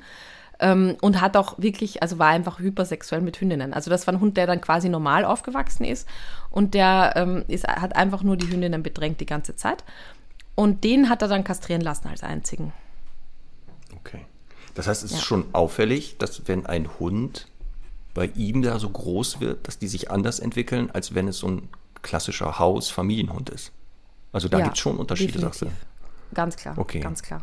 Absolut. Und was glaubst du, wo ist, wo ist da der Grund, dass dieser Husky, der also da aus dieser klassischen Haushaltung kommt, so komisch war und seine Hunde ganz anders? Also liegt das daran, weil die einfach 24 Stunden zusammenhängen, aufeinander angewiesen sind, weil die auch Beziehungen da klären können, weil die ausgelastet Ja. sind und am Ende des Tages Die- gar keine Kraft mehr haben, da irgendeinen Blödsinn zu machen? Also ein ganz klarer Punkt ist die Auslastung auf jeden Fall. Also wenn die da Gas geben und so, dann, dann schämt man sich wirklich in Grund und Boden, wie wenig man eigentlich so mit seinem Hund macht. Aber natürlich noch insbesondere mit seinem vielleicht nordischen Hund. Und die kriegen halt von Anfang an irgendwie so, die, die kommen halt in diese Struktur rein und da, da gilt halt irgendwie äh, eben das Gesetz dort und deswegen haben die so gar keine andere Wahl. Und dann kommt natürlich einer, der halt nie in einer Gruppe gelebt hat und das, das ist natürlich einfach Chaos pur, das, das ist ganz klar. Aber ich glaube auch ein ganz, ganz wichtiger Faktor ist, dass er sich halt sehr, sehr genau anschaut, was er sich da holt. Und das ist auch so spannend. Die Hunde, also da ist ja nichts und niemand, ne? Und wenn ich mir vorstelle, da ist nichts und niemand und mein Semmel steht da an einem Zaun und da kommen jetzt plötzlich Gäste, dann würde die wie, wie verrückt anbellen und wachsam sein. Und diese Hunde haben überhaupt keine Wachsamkeit gegenüber Menschen. Also es kann schon sein, dass die dann mal begrüßend heulen oder bellen, aber ich behaupte jetzt mal vorsichtig, da könnte jeder auch jederzeit rein. Ähm, und das ist auch so, also es, es, er meinte auch, es gab noch nicht einmal irgendwie eine ansatzweise unangenehme Situation mit Menschen, weil es ist ja schon so, ähm, dass du da halt 30 sehr große Hunde hast und da durchaus mal irgendeine Dynamik entstehen kann, die man nicht möchte. Die sind einfach wahnsinnig freundlich und aufgeschlossen mit Menschen, haben wirklich ganz, ganz wenig Wachsamkeit und äh, ganz viel Arbeitseifer, die einen mehr, die anderen weniger. Und ja, und, und äh, deswegen, ich glaube, da ist einfach viel Zuchtselektion so, so mit dabei. Ja.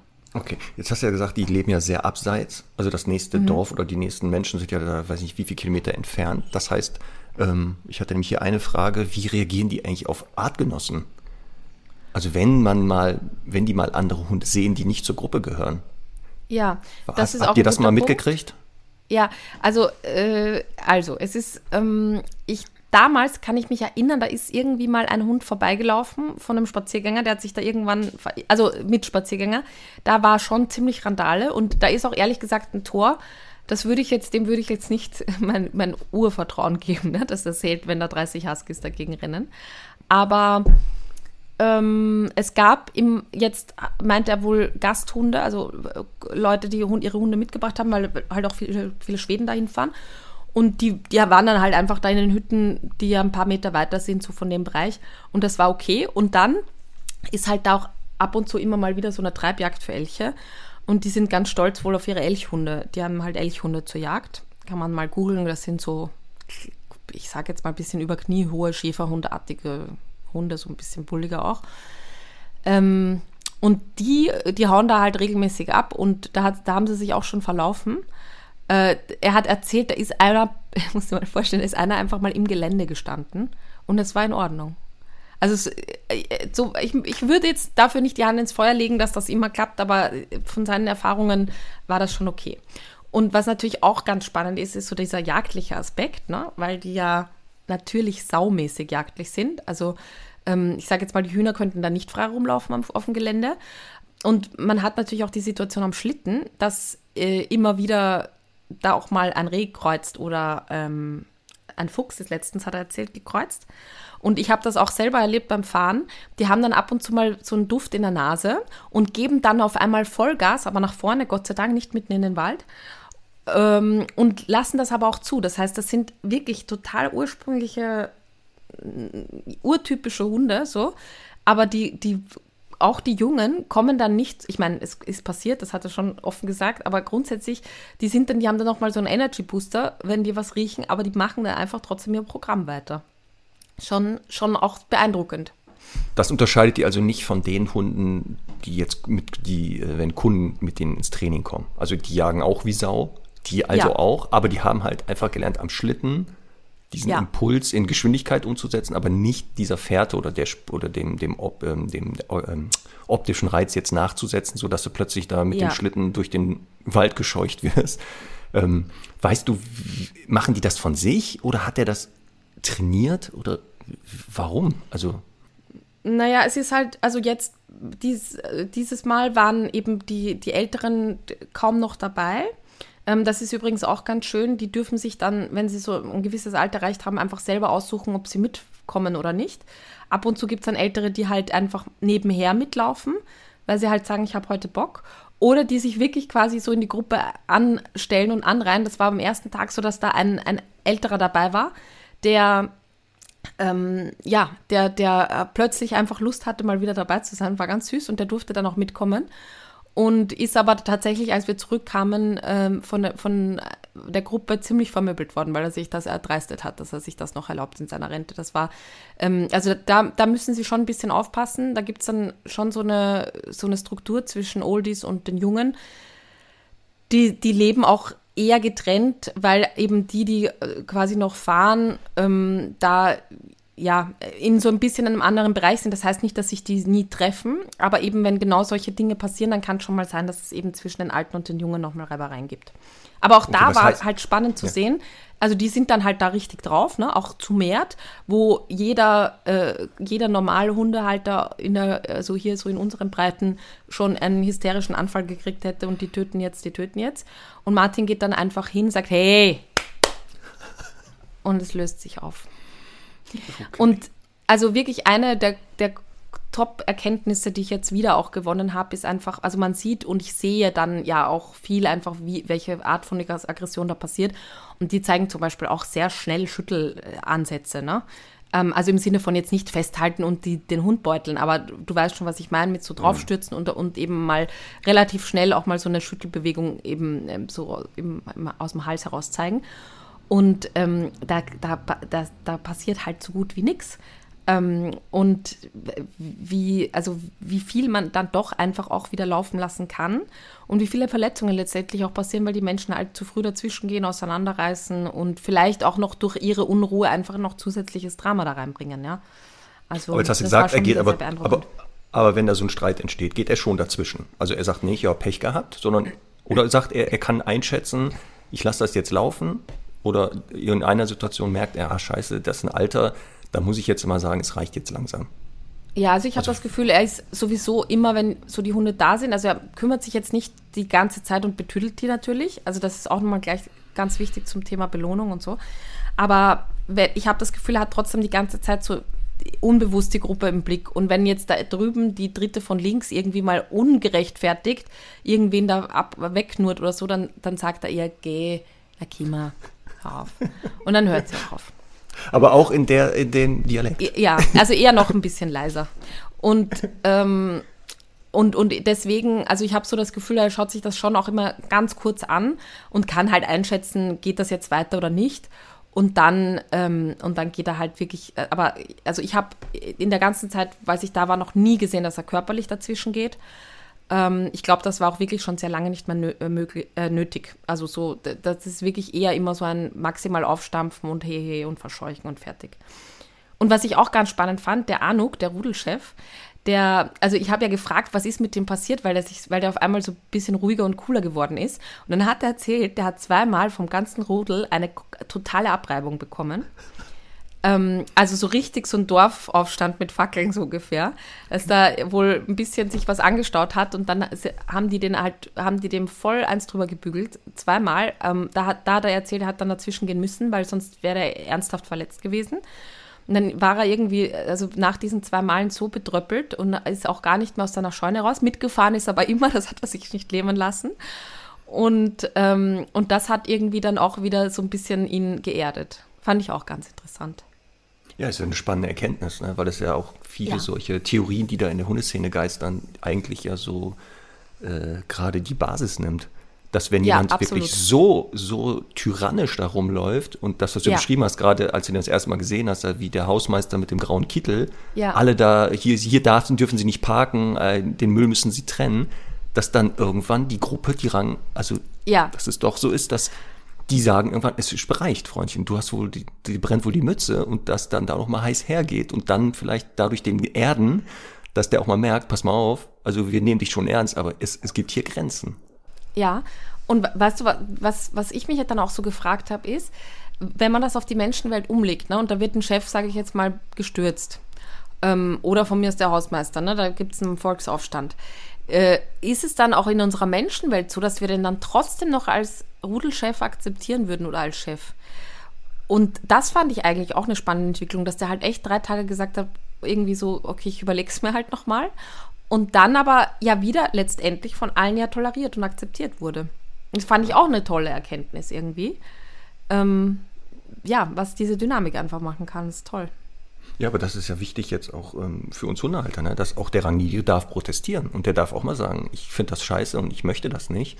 Ich weiß das noch, ich glaube vorgestern war das, waren wir spazieren und hier läuft so ein weißer Schäferhund rum, der ist sehr präsent und mhm. provoziert Charlie dadurch unheimlich. Und Charlie jetzt mit zwei lässt er sich von dem echt provozieren. Da siehst du, da wird er richtig nervös und würde gern mal.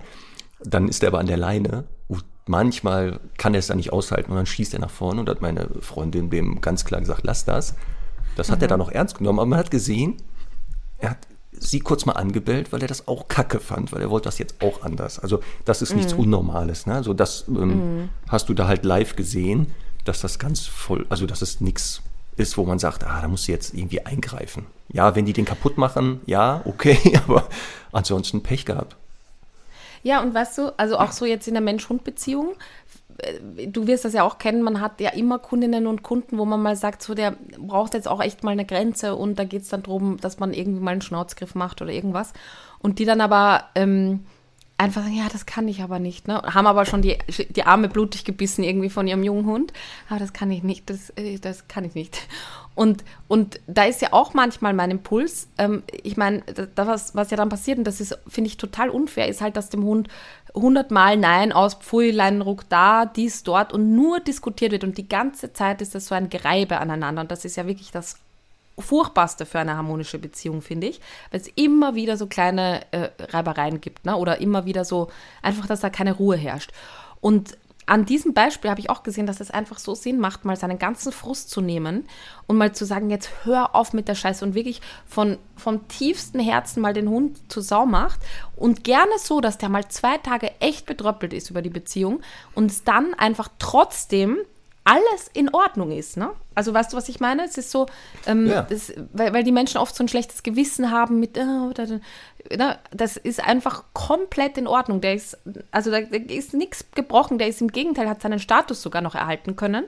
Aber es braucht halt manchmal ordentliche Konflikte auch, um etwas gerade zu ziehen. Ja, das äh, haben wir auch, sagen wir auch immer wieder, dass natürlich auch zum äh, Zusammenleben mit Hunden, es bedeutet auch Grenzen setzen können und auch und, und Regeln einführen und die im Zweifelsfall auch durchsetzen müssen, aber genauso, ja. dass der Hund das versteht und danach aber auch zu sagen, so jetzt ist gut, das haben wir jetzt geklärt und jetzt fangen wir bei Null an. Also diese Versöhnungsgesten, ja. dann aber auch bitte nicht menschlich handeln und noch sechs Tage sauer sein, sondern sagen, so jetzt ist aber gut. Aber wir klären das jetzt hier, je nachdem, ja. wie massiv, je nach Hund. Das dürfte ja, klar sein. Ähm, Frage auch hier, jetzt hat er ja da 30 Hunde.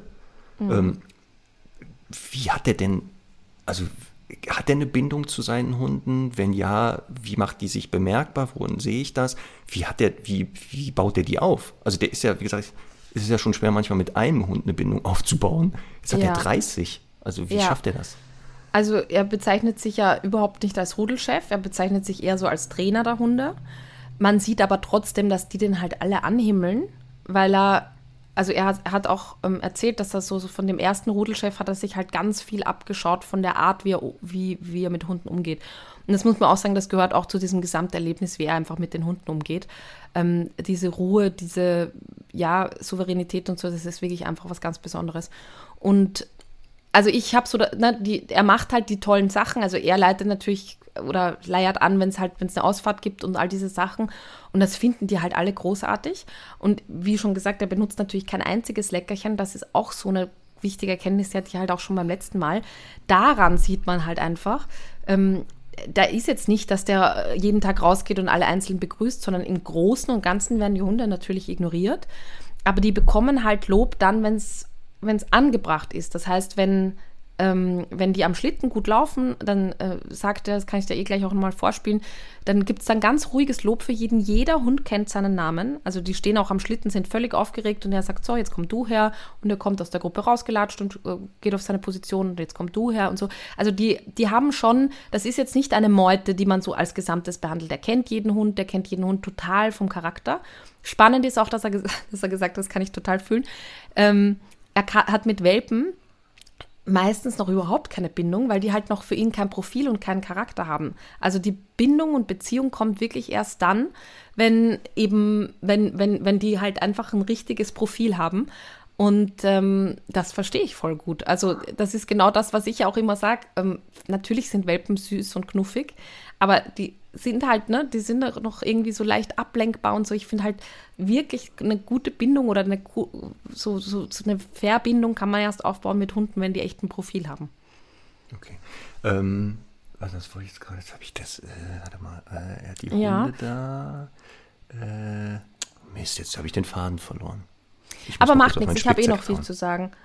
Ja, das und, ist gut. Ja, weil, Achso, also, doch, doch, doch, doch, ja. du hast ja eben gesagt, genau ähm, dass der da, da ähm, der lobt die Hunde für gute mhm. Leistung halt. Ähm, aber der, der, der, der, der nicht da groß mit Futter arbeitet oder irgendwelchen Leckerchen Null. als Belohnung, sondern es ist einfach ja. die, die Anerkennung, die soziale, ja. das Lob, dass er sagt, ich finde das gut, was du machst. Ähm, das heißt, der benutzt wirklich gar, also Punkt eins, wenn der mit den Hunden jetzt trainiert, was muss er denen denn beibringen oder was übt er mit denen denn wirklich denn jetzt noch? Jetzt haben wir schon gehört, Sitz bleibt, kennen die nicht, weil das ja auch anscheinend nicht wichtig ist für diese Hunde. Ja. Ähm, aber so aktiv hast du gesehen, was der mit denen trainiert und wenn ja, wie? Naja, also im Grunde trainieren die, also lernen die Alten auch von den die Jungen von den Alten. Ähm, da werden halt sukzessive immer ein paar so dazugegeben und dadurch machen die halt, was die anderen machen. Und Signale, also es gibt natürlich Signale, die sie können. Das ist halt langsam, steh, links, rechts. Dann macht er manchmal so ein Z, wenn sie aus der Spur gehen. Also der Atka, der kastrierte Rüde, von dem ich erzählt habe, der ja da später dazugekommen ist, der ist ganz witzig, weil er kann sich nur so Viertelstunde konzentrieren und dann geht er halt jagen. Also so geistig. Man sieht einfach, der rennt ganz außen und schaut immer im Wald, was so los ist. Und das ist auch was. Da sieht man halt ähm, einen ganz anderen Arbeitseifer als bei den anderen, weil der halt einfach auch nicht gelernt hat, sich zu konzentrieren und, und, und länger zu arbeiten. Und ist ja auch okay, also ist jetzt überhaupt nicht schlimm, aber ist jetzt kein Hund, den man jetzt da irgendwie als, als nicht ansatzweise als äh, Leittier verwenden könnte. Und ähm, der, ja, und, und das sind halt die Signale, also links, rechts, da wirklich, da gibt es eine Gabelung, da gibt es halt eins zu eins äh, oder einfach 50-50 die Chance, links oder rechts. Da sagt er links, links, links und dann rennen sie links. Aber wirklich in genau dieser Tonlage. Das okay, aber nochmal. Das ist verrückt. Ja. Die müssen ja lernen, was der damit meint. Ne? Ja, und, und dann sind halt ein paar Junge auf? dabei, die Alten rennen nach links und die anderen hören, aha, wenn er links sagt, dann meinen die, dann, dann geht's halt links. Also der So nutzt wirklich die erfahrenen Hunde, Ja, die machen das und die Jungen machen es halt einfach mit. ja, Die, die sehen einfach, ah, okay, wenn der jetzt das komische Geräusch macht, dann laufen die alle nach links, dann laufe ich halt mit nach links, weil es gibt ja auch Ja. keine, die können ja gar nicht nach rechts, oder? Also ich meine ja doch, wenn sie rechts laufen würden, laufen sie ins Geschirr und werden mit links rumgezogen. Ja, genau. Also da, da geht's halt drum, was der Großteil der Gruppe macht. Und wir waren jetzt diesmal eben mit den, mit den wirklichen Youngsters unterwegs und da hat er ein paar Mal gesagt, da vorne müssten wir links abbiegen, ich weiß aber nicht, ob es funktioniert. Und dann, dann gab es halt ein paar Situationen oder es gibt halt so einen Wendeplatz, wo man eben, dass man jetzt nicht groß absteigen muss und das alles drehen muss, ähm, gibt es eben auch äh, so, so die, die Position, wo sie halt bestenfalls wenden. Da haben sie auch mal ein bisschen zu früh abgedreht, aber das ist dann auch wurscht. Also da, das fällt dann so unter, okay, das war jetzt einfach zu schwer für die. Ähm, aber insgesamt ist es wirklich so ein, die, man sieht halt an der Gruppe, wie die anderen das machen und dann, und dann klappt das. Und mein Lieblingssignal ist im Übrigen, ähm, so am Ende, wenn man dann nochmal eine Pause macht und man, man, manchmal werden die Schlitten dann noch ein bisschen umgesteckt und getauscht und so, dann sagt er, vor wir haben. genau so. Bitte was? Dann geht es halt vor wir haben. Also für, Ach, fahren wir fahr, fahren wir nach Hause. Ah, okay. Ja. Und dann, und dann, wupp, dann geht es halt ähm, volle Kanne auch nach Hause nochmal.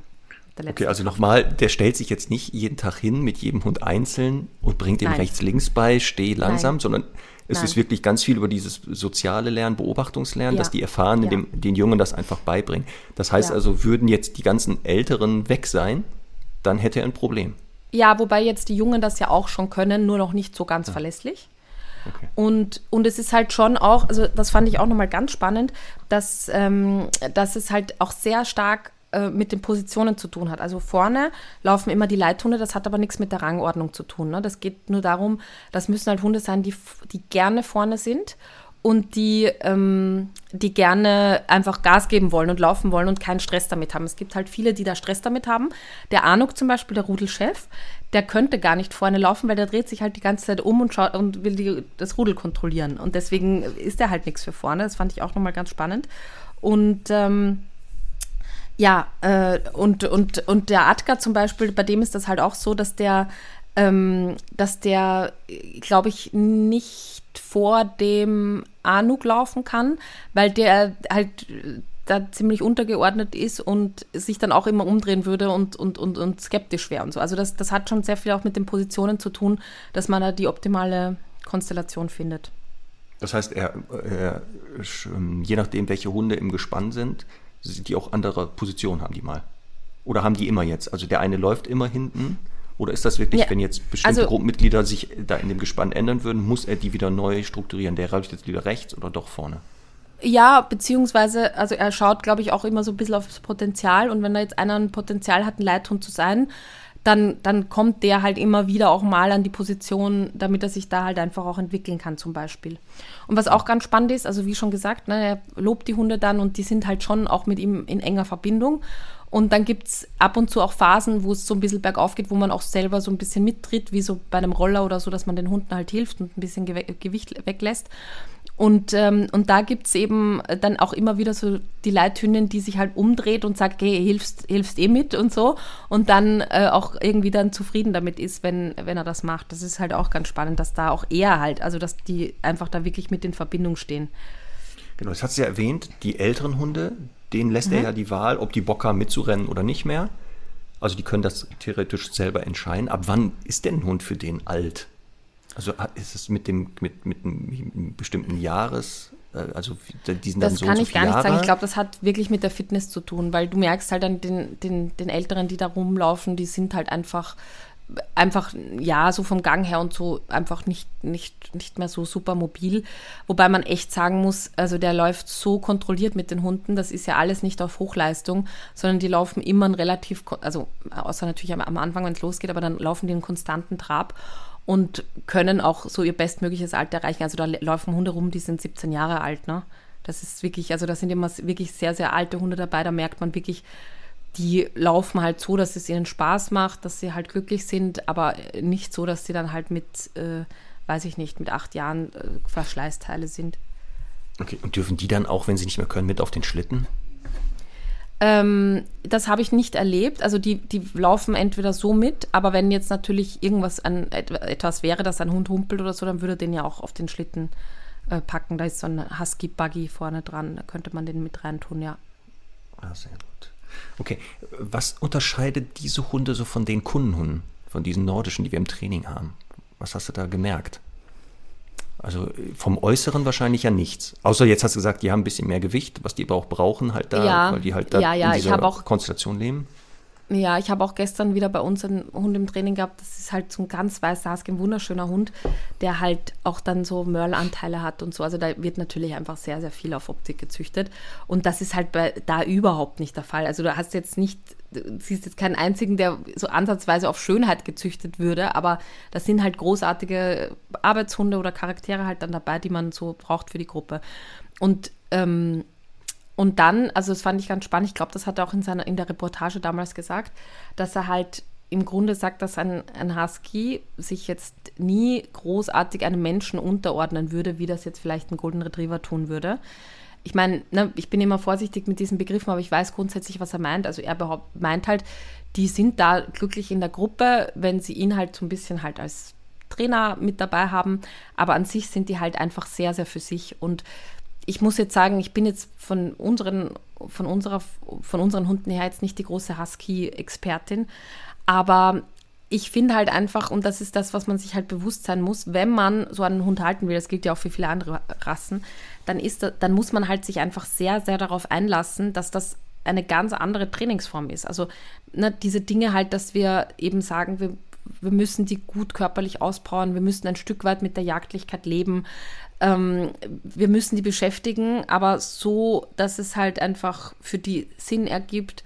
Also das ist halt etwas, er sagt halt, die, also die, die haben überhaupt keine Lust auf Apportieren. Ich habe da auch keinen einzigen gesehen, der jetzt da irgendwie groß mit dem Stock rumspielt oder irgendwas. Ähm, aber natürlich auch, weil man es jetzt nicht fördert. Also ich bin sicher, dass man das denen theoretisch auch beibringen könnte. Aber man sieht halt, die sind in dieser Gruppe, in dieser Lebensform so dermaßen glücklich, dass also es mir schon immer auch ein bisschen, wenn ich jetzt so einen Hund sehe ähm, auf der Straße, ein bisschen das Herz wehtut. Ne? Aber ich, ich will damit nicht sagen, dass ein Husky nicht glücklich in einer Familie leben kann. Nur ich will sagen, dass man auf jeden Fall da nochmal ganz besonders auf die Bedürfnisse schauen muss. Das glaube ich auch. Also das, ähm, was du da in den Stories gepostet hast und was ich jetzt auch so höre, ähm, dass es bei diesen Hunden echt ganz wichtig ist, auf, also wirklich eine Beschäftigung zu finden, die zu denen ja. passt, sodass die auch wenig Möglichkeiten haben, so wie da, noch Blödsinn zu machen am Ende des Tages. Ja. Also aus unserer Sicht Blödsinn. Genau. Das stimmt genau. wohl. Sehr gut. So, und jetzt hat er da ähm, eben zwei Yukon Huskies. Die waren damals in der Reportage noch ganz jung, jetzt sind die schon Oldies und waren beides tatsächlich Leithühninnen, sind zwei Schwestern, die hat er aus Kanada geholt. Und das sind wirklich, also das waren, sind meine Favorites, also die überhaupt, die Nayeli, die sind, die haben immer so ein ganz beschwichtigendes Gesicht, immer so ganz geschlitzte Augen, so die Ohren zurück und, und grinsen sich fast immer an ich finde die vom Typ her noch viel sozial motivierter als die anderen da. Also ich finde, dass man ähm, zum Beispiel bei den äh, Inuit Dogs eher merkt, die haben nicht so viel Menschenbezug. Und die, und die Yukon Huskies, die wollen echt nur gefallen irgendwie den Menschen. Da hat man so wirklich, und die kommen und, und werfen sich da auf dem Rücken und wollen gestreichelt werden. Und die sind aber auch die, spannenderweise, die mehr stunk machen. Ähm, im Sinne von, die sind halt in der Gruppe ein bisschen intoleranter. Ich glaube, weil die eben mehr soziale Motivation haben und wenn man jetzt da ist und ein paar Hunde streicheln, dann sagen die halt mal eher, Moment mal, das ist meine Ressource jetzt, der Mensch, hau ab da. Und was ich auch ganz spannend finde, ist, und deswegen ist der Martin äh, nicht so ein Fan von denen selber, ähm, die bellen viel mehr. Also er sagt, boah, die bellen so viel. Und ich finde halt, die Hunde bellen ja dort kaum einfach. Aber verhältnismäßig sind die zwei dann die, die halt bellen. Und da sieht man, finde ich, dass die einfach noch viel mehr am Haushund dran sind als die anderen da. Also die sind halt dann auch tatsächlich ein bisschen bellfreudiger, wachsamer, wie auch immer man das, äh, man das will, und haben halt dementsprechend natürlich weniger Arbeitseifer. Da ist er halt eher bei den Inuit Dogs, die, ähm, die da halt einfach, die sind kräftig, die haben halt Power und ähm, da, da ist sein Fokus mehr. Ja. Was hast du jetzt von diesen fünf Tagen so als Erkenntnis nochmal mitgenommen, zum Beispiel für dich und Semmel, für das Training mit Kunden, Hunden oder generell so ähm, mhm. Haltung von Hunden, Beschäftigung und Co. Also gibt es irgendwie sowas, wo du sagst, boah, das, da habe ich nochmal drüber nachgedacht und das werde ich vielleicht nochmal verstärkt äh, beachten im Zusammenleben, sage ich, mit, mit Semmel oder mit Kunden. Ein paar Sachen haben wir schon rausgehört. Ja. Du sagst, das ist nochmal so ein Aha-Effekt gewesen. Aber wenn das jetzt so runterdampfen müsstest, was wären so Sachen, wo du sagst? Also eine Sache ist ganz sicher auch nochmal für mich nochmal mehr Geduld finde das, also jetzt muss man natürlich sagen, diese Hunde müssen nicht so viel können, ja. Aber es war so ein Moment, ähm, die jungen Hunde, die springen halt noch gerne die Menschen an, also wirklich so im Sinne von, hey, beachte mich. Und da sagt er halt auch, ja, aber die, also das hört in ein paar Jahren auf. Und, in ein paar Jahren. Ja. Also in diesen Zeiträumen denkt er schon. Ja, ja. Und ich meine, es ist dann auch wurscht, weil dort kommt halt nicht so oft jemand mit Feinstrumpfhose. Da ist es, ne, das ist dann einfach da, bei den Hunden egal. Das ist mir schon ganz klar, dass wir da eine andere Form haben. Aber ich merke einfach, wie viel Zeit der den Hunden für Entwicklung auch gibt und wie sehr dann, also ich finde, das ist halt immer wieder so ein Thema, wo auch die Kunden so verzweifelt sind, ähm, der Welpe wird nicht stubenrein, der Welpe macht eben immer, immer noch irgendwie, trotzdem wir so lange spazieren gehen waren, zu Hause rein. Der Junghund, der jetzt halt so in der Leine hängt und jagen geht und weiß ich nicht, der Frühling halt irgendwie da ausgebrochen ist und so. Und das sind halt, also da, da, da, muss man einfach sagen, ja, gehört halt dazu, wenn man sich einen jungen Hund nimmt und muss man jetzt einfach aussitzen. Also vieles, was sich wirklich einfach noch entwickelt, ich will jetzt nicht sagen, dass man das nicht nochmal ein bisschen in die Richtung formen kann, aber das fand ich echt schon nochmal sehr schön. Und auch dieses, diese Erkenntnis jetzt, dass ich halt eben so den Rudelchef jetzt mit zwei Jahren Pause erlebt habe, wie lange es einfach braucht, bis Beziehung besteht. Also mit seinem Bruder zum Beispiel, da sagt er auch, wenn er, wenn er weg ist, dann lässt er die zwei, dann separiert er die zwei, ähm, weil die immer noch nicht quasi ganz fertig sind, so mit ihren, mit ihren Positionen und mit ihren Regeln. Und ich meine, jetzt leben die halt schon mehrere Jahre zusammen und eben auch, dass es halt wirklich auch mal gut zwei Jahre braucht, bis ein Rudelchef wirklich so seine Souveränität haben kann und, und, und akzeptiert wird. Und wie sehr wir ja dann oft wollen, nach einem halben Jahr, dass der Hund halt auf einen perfekten Rückruf reagiert und sich eben draußen nicht den spannenden Dingen des Lebens zuwendet, sondern zu mir kommt, weil er ja so eine gute Beziehung zu mir haben soll und so. Also das sind schon einfach Dinge, dass man so ein bisschen mehr einfach nochmal die Natur akzeptiert und eben sagt, ja, das sind halt auch einfach sehr jagdlich ambitionierte Hunde, das hat aber nichts mit der, mit der Beziehung zu tun, ähm, dass die jetzt da abhauen wollen oder so zum Jagen, sondern es ist halt jetzt gerade da in der Situation wichtiger. Das war für mich so eins, eins der größten Erkenntnisse. Und wie gesagt, einfach so diese generelle Ruhe nicht sofort explodieren. Ich meine, das mache ich sowieso nicht.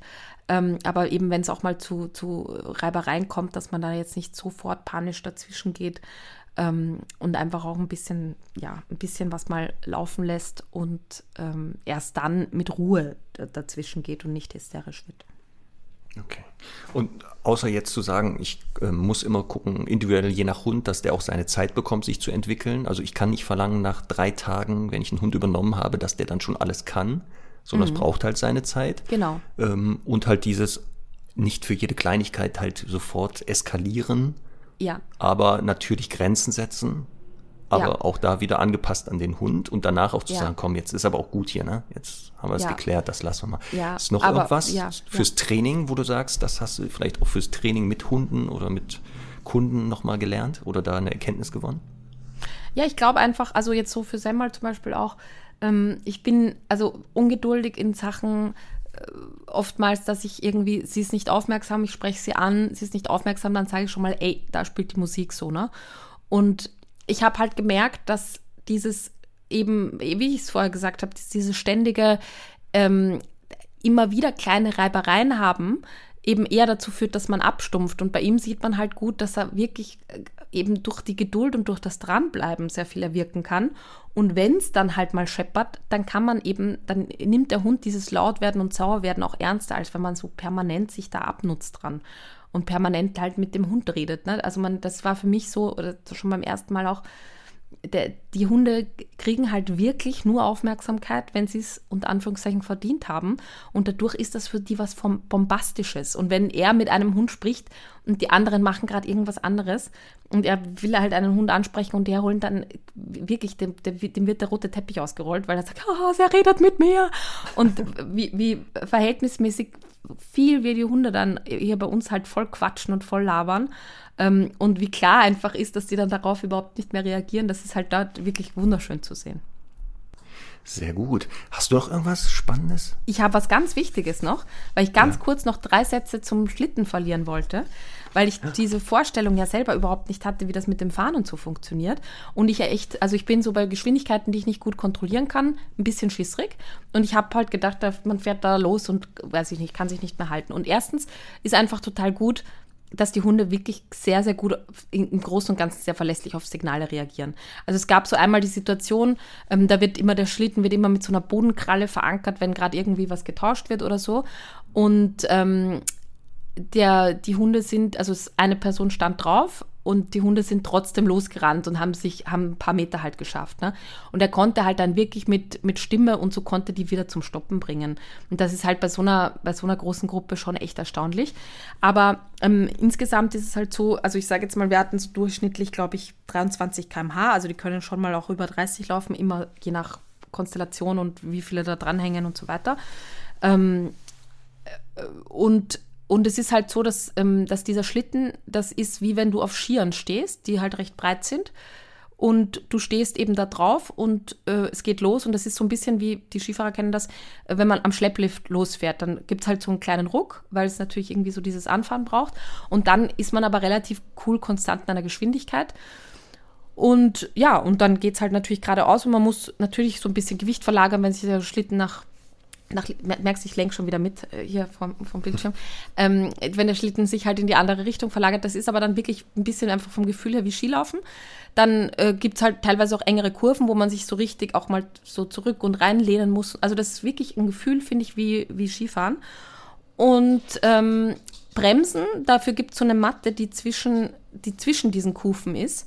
Und ich war übrigens komplett überrascht, wie flexibel dieser ähm, dieser, dieser Schlitten ist. Also das, ich dachte eher, das ist halt so wie ein Schlitten, den man jetzt verwendet, um beim Berg runterzufahren, aber der bewegt sich richtig mit, das ist cool. Und dann gibt es eben so eine Matte zwischen diesen Kufen, da sind so Spikes drauf.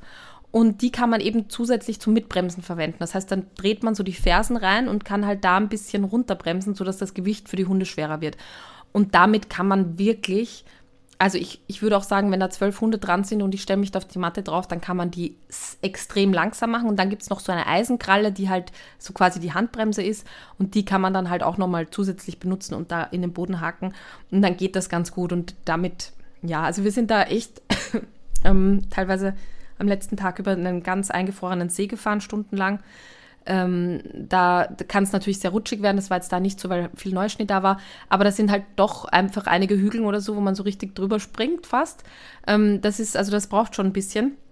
Aber hat insgesamt einfach sehr gut funktioniert. Also das fand ich nochmal irgendwie auch nochmal spannend, so diesen, diesen Schlitten halt kennenzulernen, weil ich mir das überhaupt nicht vorstellen konnte. Aber nochmal, du, du standst ja selber auf einem Schlitten und er auf dem ja. anderen. Also jetzt nicht ja. so, er steht hinter dir oder vor dir, das ja. heißt also, du musst halt auch selber die Hunde da lenken und leiten, auch ja. mit deiner Stimme. Ja. Aber er kann eingreifen im Zweifelsfall, wenn er merkt, hoppala, da klappt was nicht. Ja, er ist halt immer vorne, also er fährt, fährt dann den ersten Schlitten. Ähm, Im Übrigen hat er auch einen neuen Schlitten, der so, so ein ganz langer Schlitten ist. Mit dem hat er den ganzen Winter das Holz, äh, also äh, hier Bäume transportiert und so und Holz äh, gemacht. Das war, war auch sehr cool. Aber er steht halt vorne auf dem Schlitten und ähm, natürlich die Hunde laufen hinterher. Also ich glaube, auch wenn er sagt, die hören ganz gut auf die Signale, ich glaube, dass die sich einen Teufel für meine Signale interessieren. Also du hattest das Gefühl, du lenkst die da, aber ja. ehrlich wusstest du, ach, die rennen einfach hinterher. Also wenn ich, euch könnt jetzt auch hier nicht draufstehen. der Schlitten würde auch so fahren. Also ich, ich ja, ich, ich weiß nicht, ob, also ich, keine Ahnung, ob ich, ähm, ob ich da weiterkommen würde, wenn ich alleine mal fahren würde als Erste. Oder wenn du runterfallen würdest. Ja. wenn du runterfallen ja, ja, das würdest. ist mir dann beim ersten Mal passiert. Ähm, das ist tatsächlich dann halt komisch, weil die, also blöd für die Hunde, weil die natürlich sagen, oh, der Schlitten ist aber leicht, da geben wir nochmal extra Gas. Ach so. Ähm, und dann läuft er halt auch ein bisschen auf manchmal und so, das ist echt blöd. Aber ähm, das kann natürlich passieren, weil ne, ich bin da beim ersten Mal über einen Baumstumpf gefahren, das hat halt einfach nicht gepasst dann. Ich spiele mal kurz vor, wie der mit den Hunden redet Ja. und die lobt. Na, dann können wir das Ja. einspielen auch nochmal. Panahili,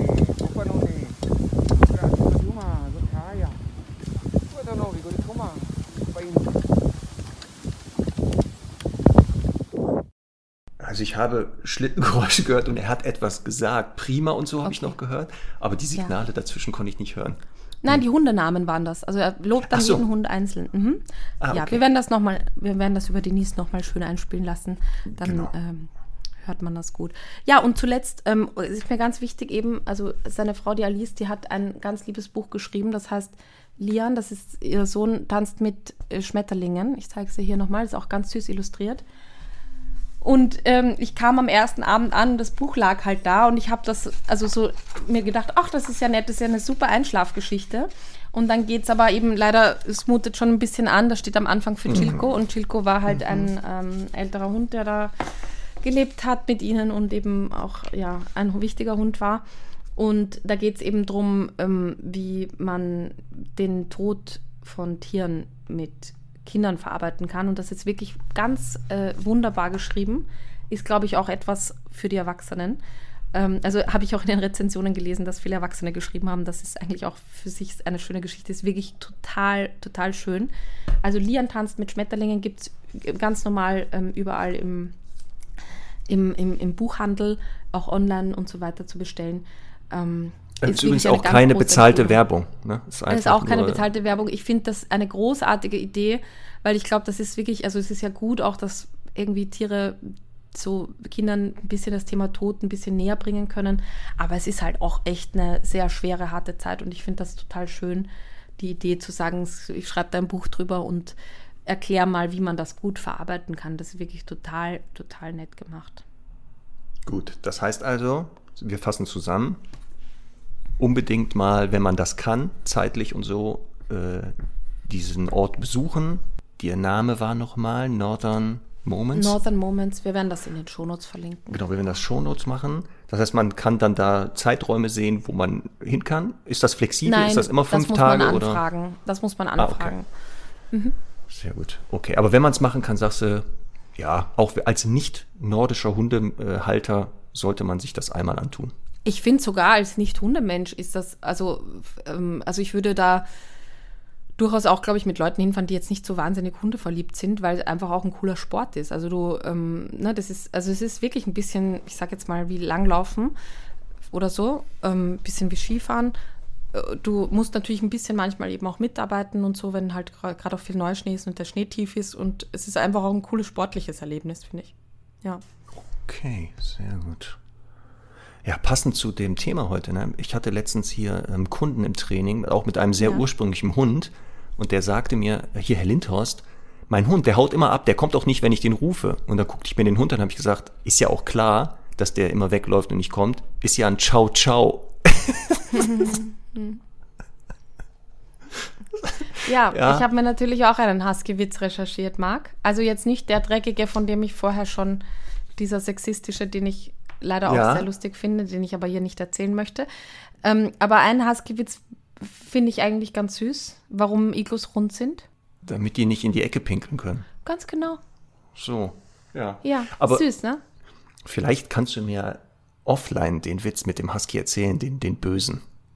Den, also ich erzähle ihn dir gerne persönlich, aber ich möchte jetzt, ja, aber, also aber Conny möchte nicht das an Mikro machen. Das hat sie mir schon es ist ein gesagt. Blondinenwitz, damit fängst du schon mal an. Also ich kann ja die Frage Ja. mal stellen, ne? Genau, und dann machen wir aus die Mikros.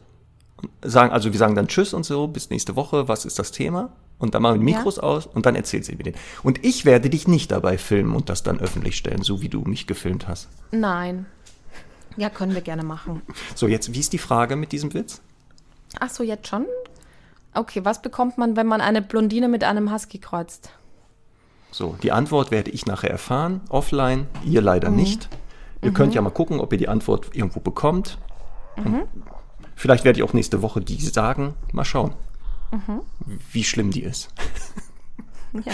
So, Conny, wir haben wieder eine Hundeüberstunde erzeugt, aber auch hier weiß ich, dass die Stundis nicht traurig sind bei Hundeüberstunden, sondern eigentlich sich immer Hundeüberstunden wünschen. Wir dürfen das nur nicht so oft machen, sonst müssen wir den Titel ja ändern. Dann müssten wir Hundeüberstunde daraus machen plötzlich. Ja, genau. Das geht natürlich nicht. Aber ähm, wir nehmen das ja immer gerne mit. Es gab ja auch viel zu erzählen.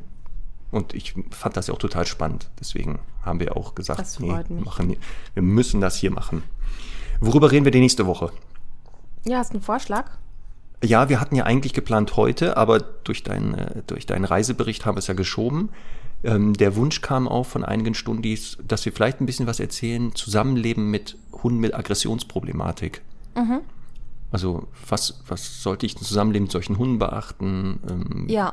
Wie kann man so ein Training vielleicht gestalten? Wo sind vielleicht Punkte auch, wo irgendwann klar ist, diese Problematik wird sich nicht mehr verändern?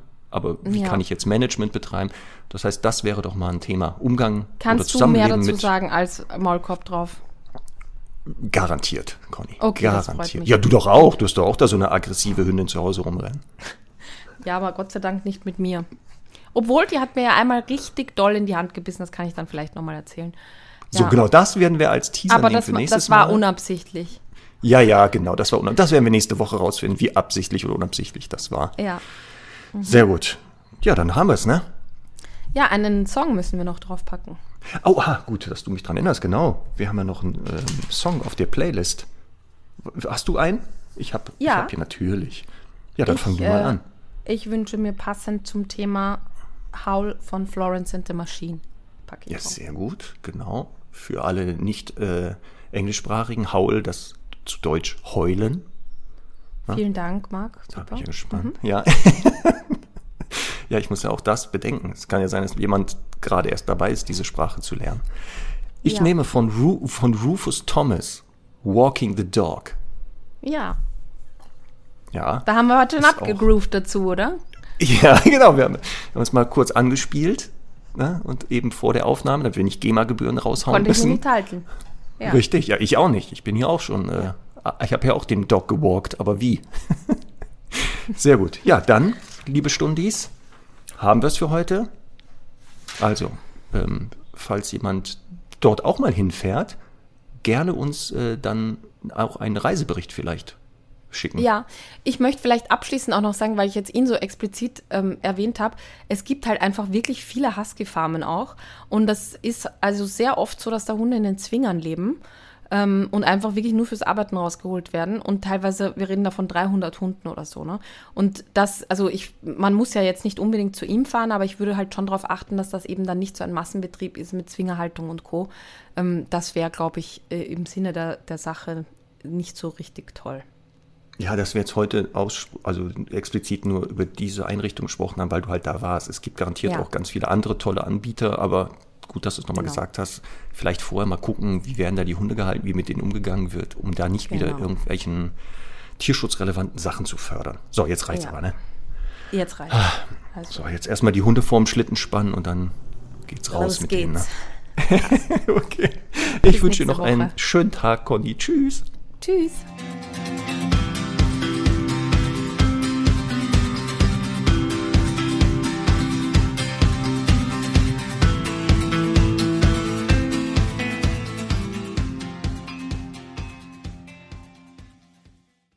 Diese Hundestunde wurde euch von Nordheld, der starken Hundenahrung aus Norddeutschland, präsentiert. Leider werden Hunde in puncto Ernährung immer sensibler. Da wird die Suche nach dem richtigen Futter oft zu einer echten Herausforderung. Bei Nordheld gibt es Hundenahrung und Snacks aus besonders hochwertigen Rohstoffen, die außerordentlich gut für Unverträglichkeiten und Allergien geeignet sind. Nordheld Hundenahrung ist getreide- oder glutenfrei und mit nur einer Fleisch- oder Fischquelle aufgebaut. Und bei den Snacks aus reinem Fleisch wird komplett auf Zusatzstoffe verzichtet. Nassnahrung gibt's natürlich auch, ganz ohne Schnickschnack aus purem Fleisch. Ihr wollt Nordheld probieren? Mit dem Rabattcode Hundestunde könnt ihr auf nordheld.com 10% auf euren ersten Einkauf sparen.